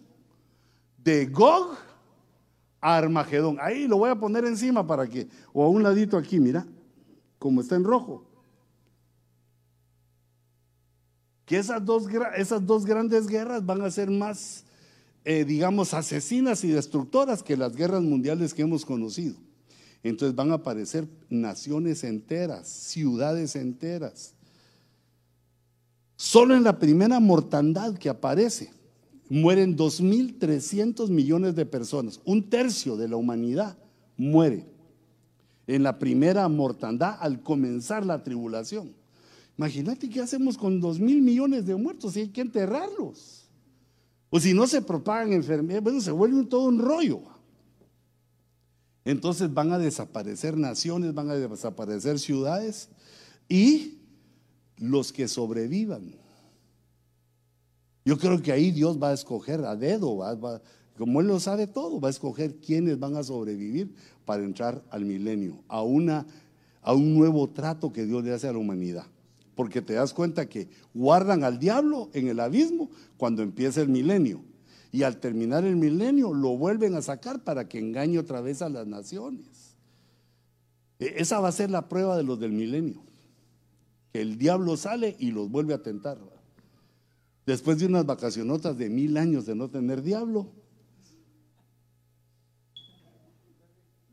¿Te contesté, hermano? O O sea que vos y yo no podemos decir, ah, yo me sumo a las naciones que entran al milenio. No, nosotros ya no. Nosotros estamos para Cristo.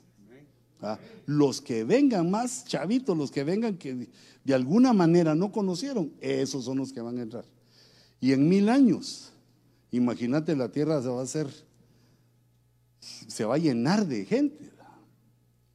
Si solo, eh, digamos, en 200 años desde que Estados Unidos es una nación, mira cómo hemos crecido. Había menos de mil millones de habitantes antes. Y ahora somos ocho, casi ocho.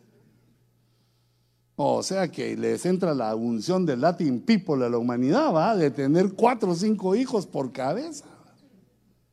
No como ahorita que los gringos no quieren tener hijos. A ti que no se te peguen esas cosas de gringos, hijitos. Trae hijos al mundo porque esos vienen, son espíritus que vienen a la tierra a recibir eh, su salvación. ¿Alguien quería decir algo más, hijitos? Este, dos preguntas. Una es, este, ¿cómo se salvan los que nacieron antes de que Jesús este, viniera a la tierra? O sea, ¿cuál es el método de salvación para ellos? Y el otro es, eh, los que van a nacer este, en la gran tribulación, este, ¿cómo se van a salvar también? Mira, la segunda, los que nacen en la gran tribulación van a entrar al milenio. Si sobreviven a los bombazos, entran al milenio y ahí les va a tocar decidir. Ahora, los que fueron salvos antes de Cristo, fue o porque eran hebreos y creyeron en el Cordero, o los hebreos les predicaron y se volvieron ¿Cómo se llaman los que se convierten al hebreos? Se llaman los... Eh, no, no, no, no, no, no, no, esos son ahora. Son bandidos vos, tenés cuidado con esos, ¿oíste? No, hombre, eran los que los eh, que se convertían a, a Jehová. No se me viene, fíjate. No, no eran cristianos, eso era antes. Dice eh, vosotros habéis hecho a estos dos veces más hijos del infierno, dice. Los, eh, bueno, los que se convertían porque les predicaban los judíos se convertían. Ahora, las naciones, Dios las va a juzgar por su conciencia. Eso lo leí en Romanos. Que todos los que no encontraron a Cristo, digamos, eh, los romanos que se fueron a las, los que vivieron antes que nosotros y antes que Cristo, Dios les permitió una cosa que se llama los tiempos de ignorancia. Así lo llamó el Señor. Solo voy a tratar con Israel y a los gentiles los dejo en los tiempos de ignorancia, que adoren a la araña, que adoren al zancudo, que lo que quieran, les dejo el tiempo de ignorancia. A partir de Cristo se terminan los tiempos de ignorancia. Entonces, como no conocieron a Dios, pero en nuestra conciencia tenemos un conocimiento de Dios. Solo de ver la naturaleza, de ver. Sabiamente has hablado, así se llaman, prosélitos. Los prosélitos eran gentiles que oían, así como aquel soldado, aquel como era legionario, que había oído de Jehová y empezó a ofrendar para, hacer para hacerle una iglesia, una, o sea, se convertían verdaderamente, pero no eran aún cristianos. Pero cuando oyeron de Cristo, abrazaron a Cristo. Te contesté las dos por la conciencia y en el milenio. Mira cómo Dios lo tiene todo preparado. ¿Tú querías decir algo, hijito? Mi pregunta, apóstol, es, ah, ah, ahorita que habla de los que van a crecer a niños y todo eso, pero habla un texto donde dice que vi los, los grandes y pequeños, chicos y de todos, pues, pero habla de pequeños, o sea, como niños, me imagino, que son juzgados en el trono blanco del Señor. Ah, ¿cómo no? Sí. Pero mira, habría que ver esa palabra, pero ahí lo que se está refiriendo a hombres. Hay hombres, digamos, eh, grandes, pero su grandeza no es su edad, sino que lo que han hecho, la fama que han obtenido. O sea que a los que tienen y a los que no tienen, a los que fueron grandes hombres y a los que fueron humildes y no los conoció más que su esposa y su suegra. Porque los niños no entran en ese juicio porque es niño. Eh, Dios eh, pasa por alto la inocencia primero y luego la ignorancia. Pero ya digamos, ya cuando uno tiene una cierta edad, ya ves que los niños oyen el Evangelio y les gusta. Y vienen con su alma dispuesta, su corazón dispuesto y después, ¿y cuando me voy a bautizar? Yo, quieren ya. Y, yo cuando puedo enseñar. No, no te he contado que tengo una mi ovejita. Bueno, no es mía, ¿va? pero ese es de uno de los pastores que cuando llego me dice, apóstol, quiero hablar contigo. Si yo me le quedo viendo el pedacito de carne, así, mira, quiero hablar contigo. Me pongo serio, ¿va? para no ofender a mi muchachito. Sí, hijito, ¿qué me quieres decir? Quiero que me hables del Apocalipsis porque me interesa. Y yo sí, nadie me había, ningún niño me había dicho eso. Y le digo yo, mira, ¿y lo has leído? No, porque no sé leer, me dijo. Imagínate qué tamaño era el niño. No sé leer, pero oigo al pastor que ha dicho algunas cosas y yo le digo, pero mira, mejor pregúntame, porque es extenso el Apocalipsis. Mira, y tú y me empieza a platicar del Apocalipsis, de lo que ha oído su pastor. ¿va? Y yo solo le dije, mira, esa doctrina de tu pastor está mera falsa, está mera... No, no, no, no, no le dije eso. No le Porque es niño, un niño entiende las cosas como niño. Hasta que el intelecto va madurando, entonces ya uno entiende de otra manera. Pero fíjate cómo son los niños. Entonces ellos ya tienen esa percepción y bien saben que Jesús es Dios. Solo uno se los dice y lo saben. ¿Qué hay otro? Otra pregunta, muy bien. Eh, apóstol, eh, cuando, cuando es el milenio, los, los habitantes del milenio son los, son, siguen siendo espíritus de los que vienen de la pre, ¿cómo se llama? antes, no, no, de, la preexistencia, sí. Sí, son humanos siempre. El, trato es como humanos. Siendo espíritus de la Sí, son espíritus preexistentes que les toca vivir en ese periodo. Así como nosotros somos espíritus preexistentes que nos tocó vivir en, este, en el final de los siglos. Sí, sigue el mismo trato, perdón, a los humanos. Buena pregunta, buenas preguntas, hijitos, Dios los bendiga. Eh, le quería hacer una pregunta con respecto a la que hizo el hermano Calvillo, donde dice, eh, bueno, eh, me saque una duda, donde dice, y se abrieron los sepulcros y muchos cuerpos de, santos que habían dormido se, levantaron y saliendo de los sepulcros después de la resurrección de él vinieron a la santa ciudad y aparecieron a muchos. Mateo 27, 52 es cuando... Me gusta ese verso. Pero ¿cuál es su pregunta? Oh, eh, mi pregunta es que si los entiendo más o menos, ¿verdad? Y si me lo explica, que los santos que habían muerto anterior a Jesucristo, eh, se supone cuando Jesucristo resucita, eh, resucitaron con él y se fueron, o todavía no.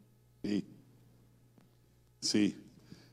No me digas favor de borrarte la, ¿Cómo me voy a ir sin probar ese azulito, ese... Mira, me hace ojitos así, mira.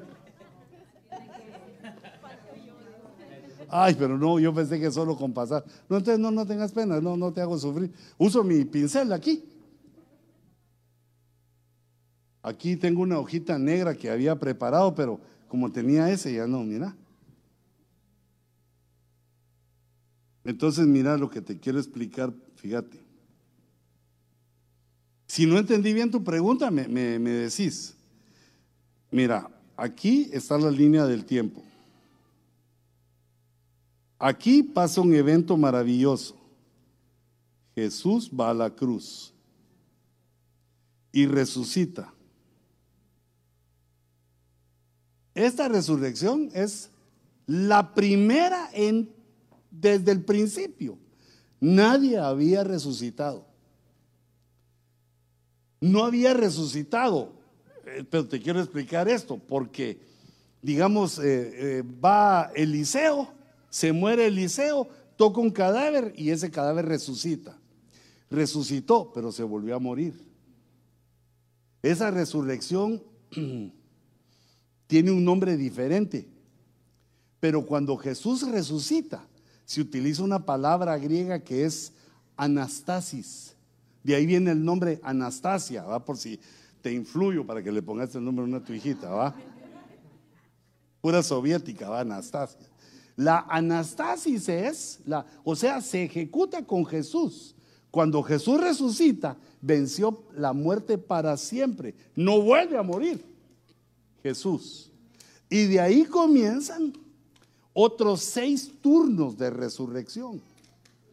En Mateo 27, 52, el primer turno es Jesús. Entonces a este le voy a poner el number one, va, porque es el primero. El segundo es el que vos decís, Mateo 27, 52, que son los santos del Antiguo Testamento. Todos los que habían vivido para acá, mira, desde Adán.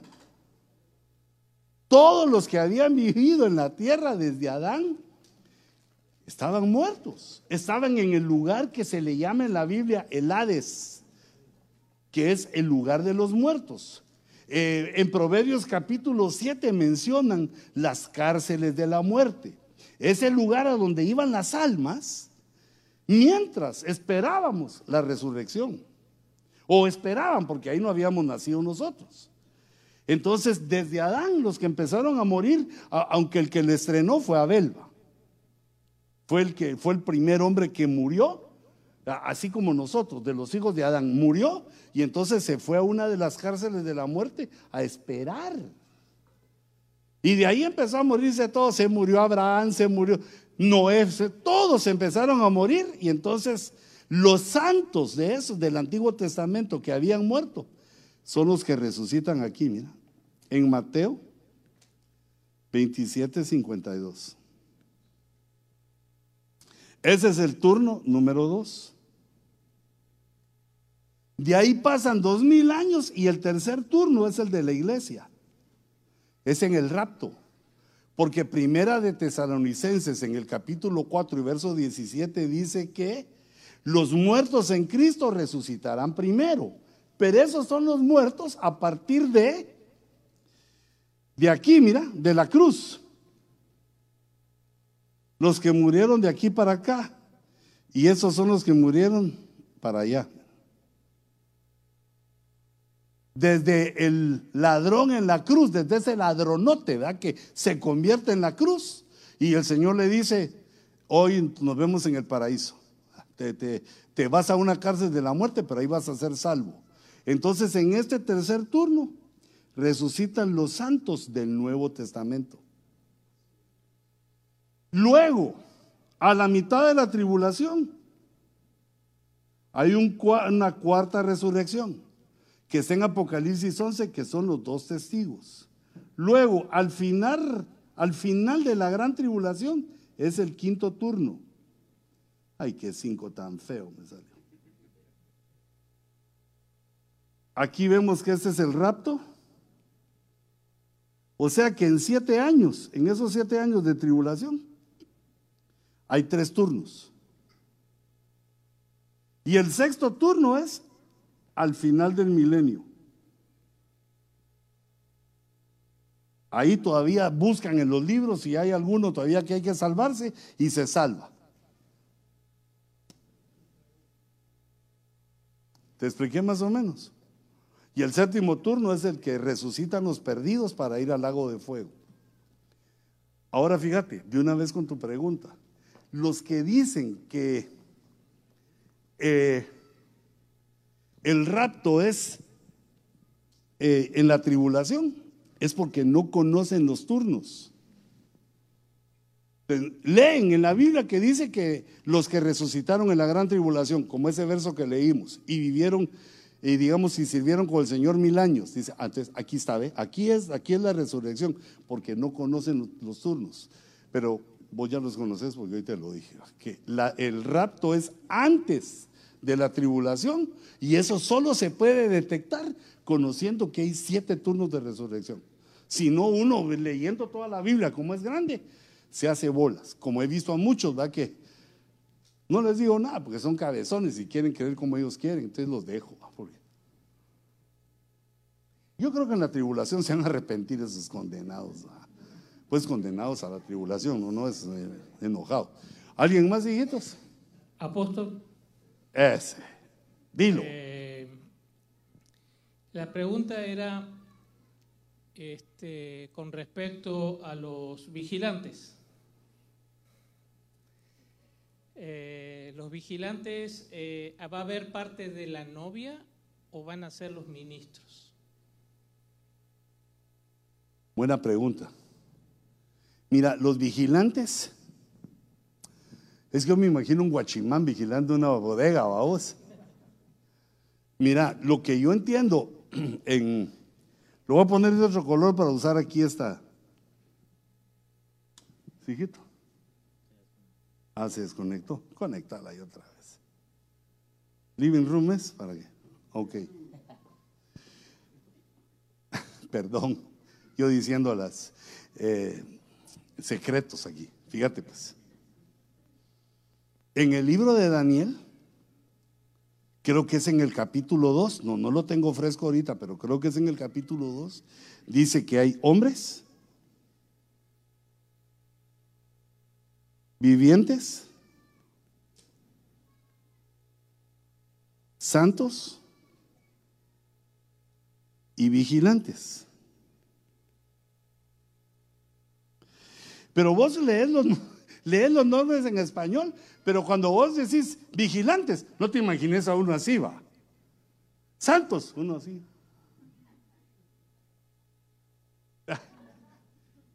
O sea, lo que está diciendo ahí son niveles. Nosotros estamos en el nivel de hombres porque caímos. Nuestra raza es caída y estamos en este estado, mira, de hombres. Pero cuando nosotros venimos a Cristo y empezamos a ir palabra viviente, a tomar alimentos vivientes, a estar en la presencia del Dios viviente, pasamos a la siguiente, al siguiente nivel en el que considero que estamos, que es en el nivel de vivientes. Somos vivientes porque aunque nos maten, no nos pueden matar, porque ya Cristo murió por nosotros y tenemos asegurada la eternidad.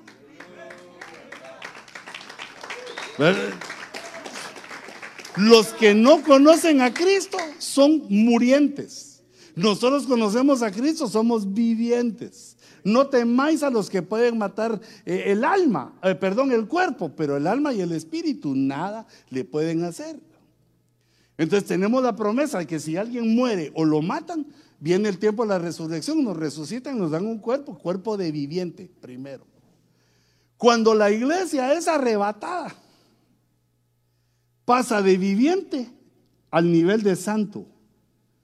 Esa es la transformación a un cuerpo espiritual. Ese cuerpo espiritual es el que tenía Adán en el huerto.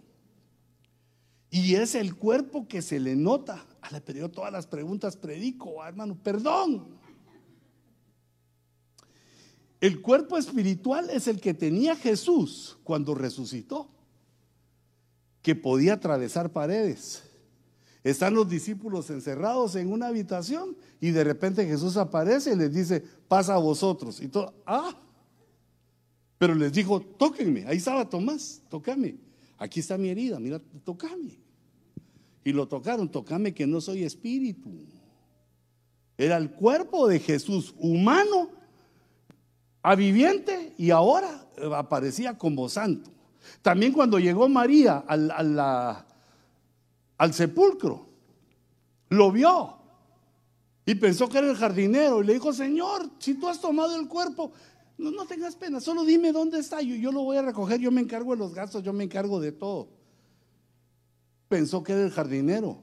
Y Jesús le dice, María. Y cuando oye la voz, ella sabe que es Jesús.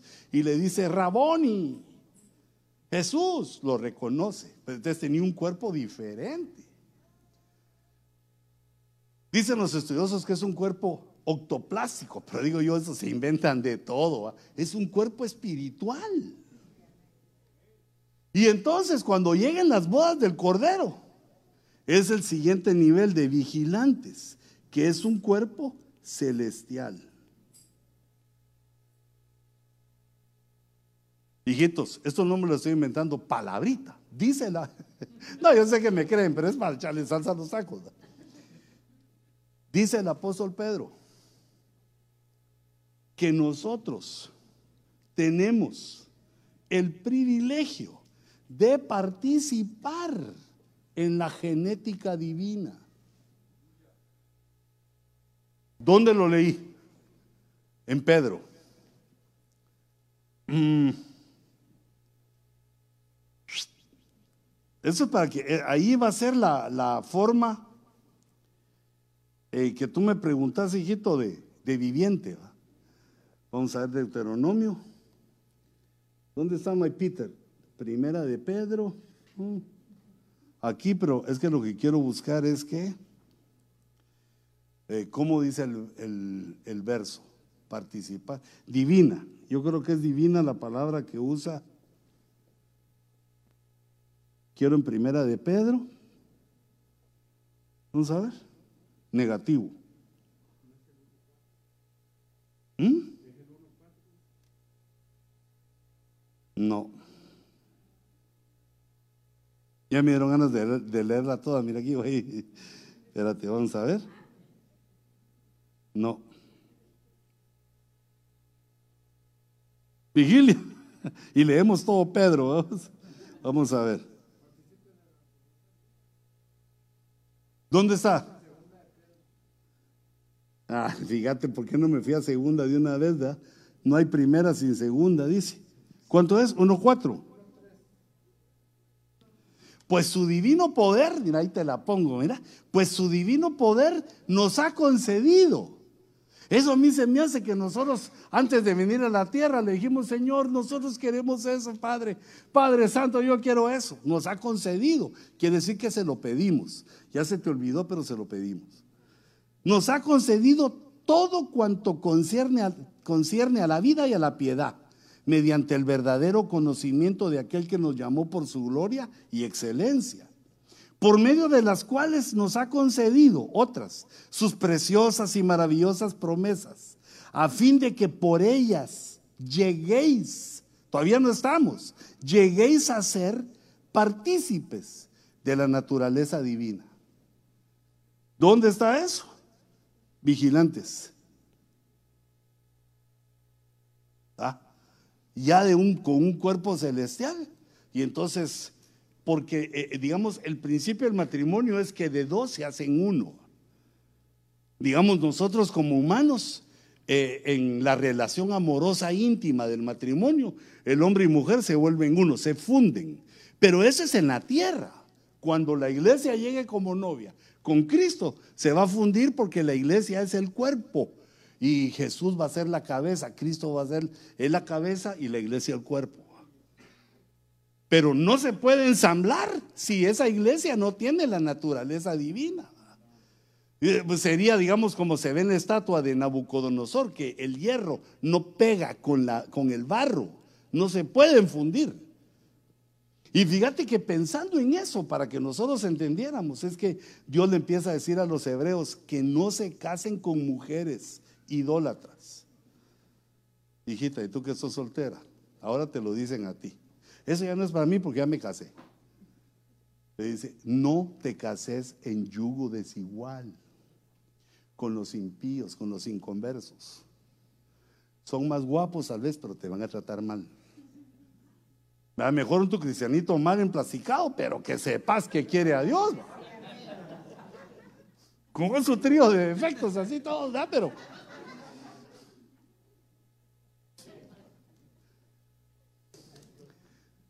E- esa enseñanza es porque él mismo cuando se casa toma una de su propia naturaleza.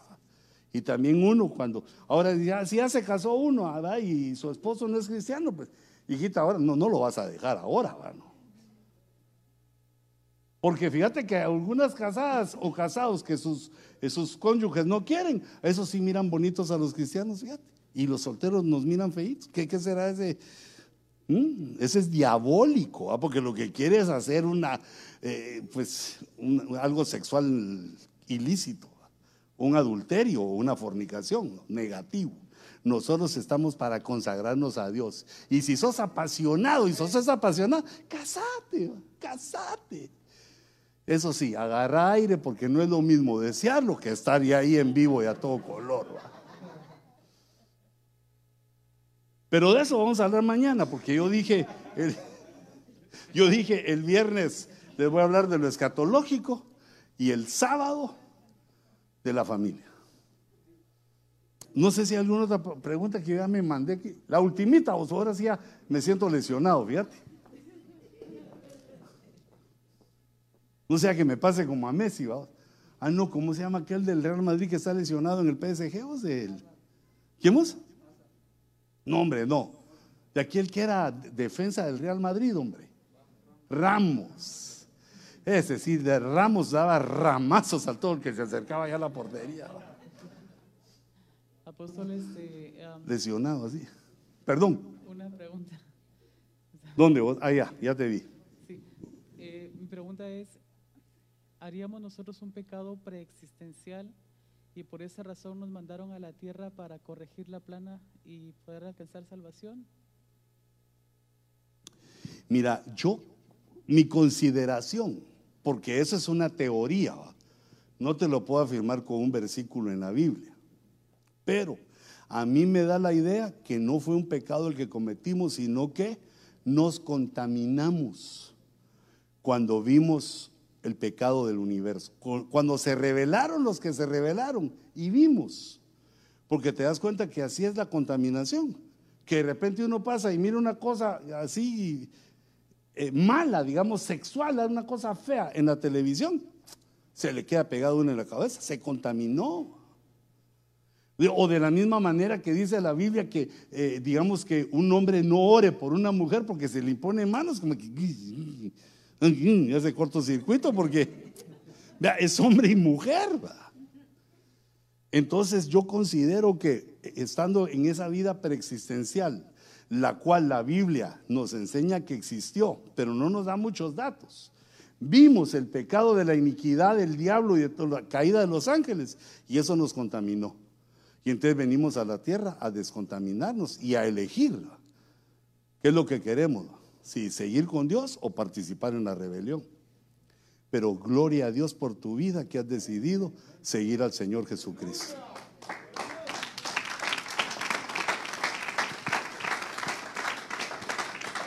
Pastor, no, la verdad, mejor dejemos, dejémosla por hoy hasta aquí.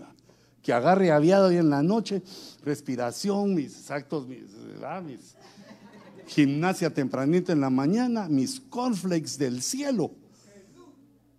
Ese es el maná. Y mañana seguimos otro ratito. Hagamos un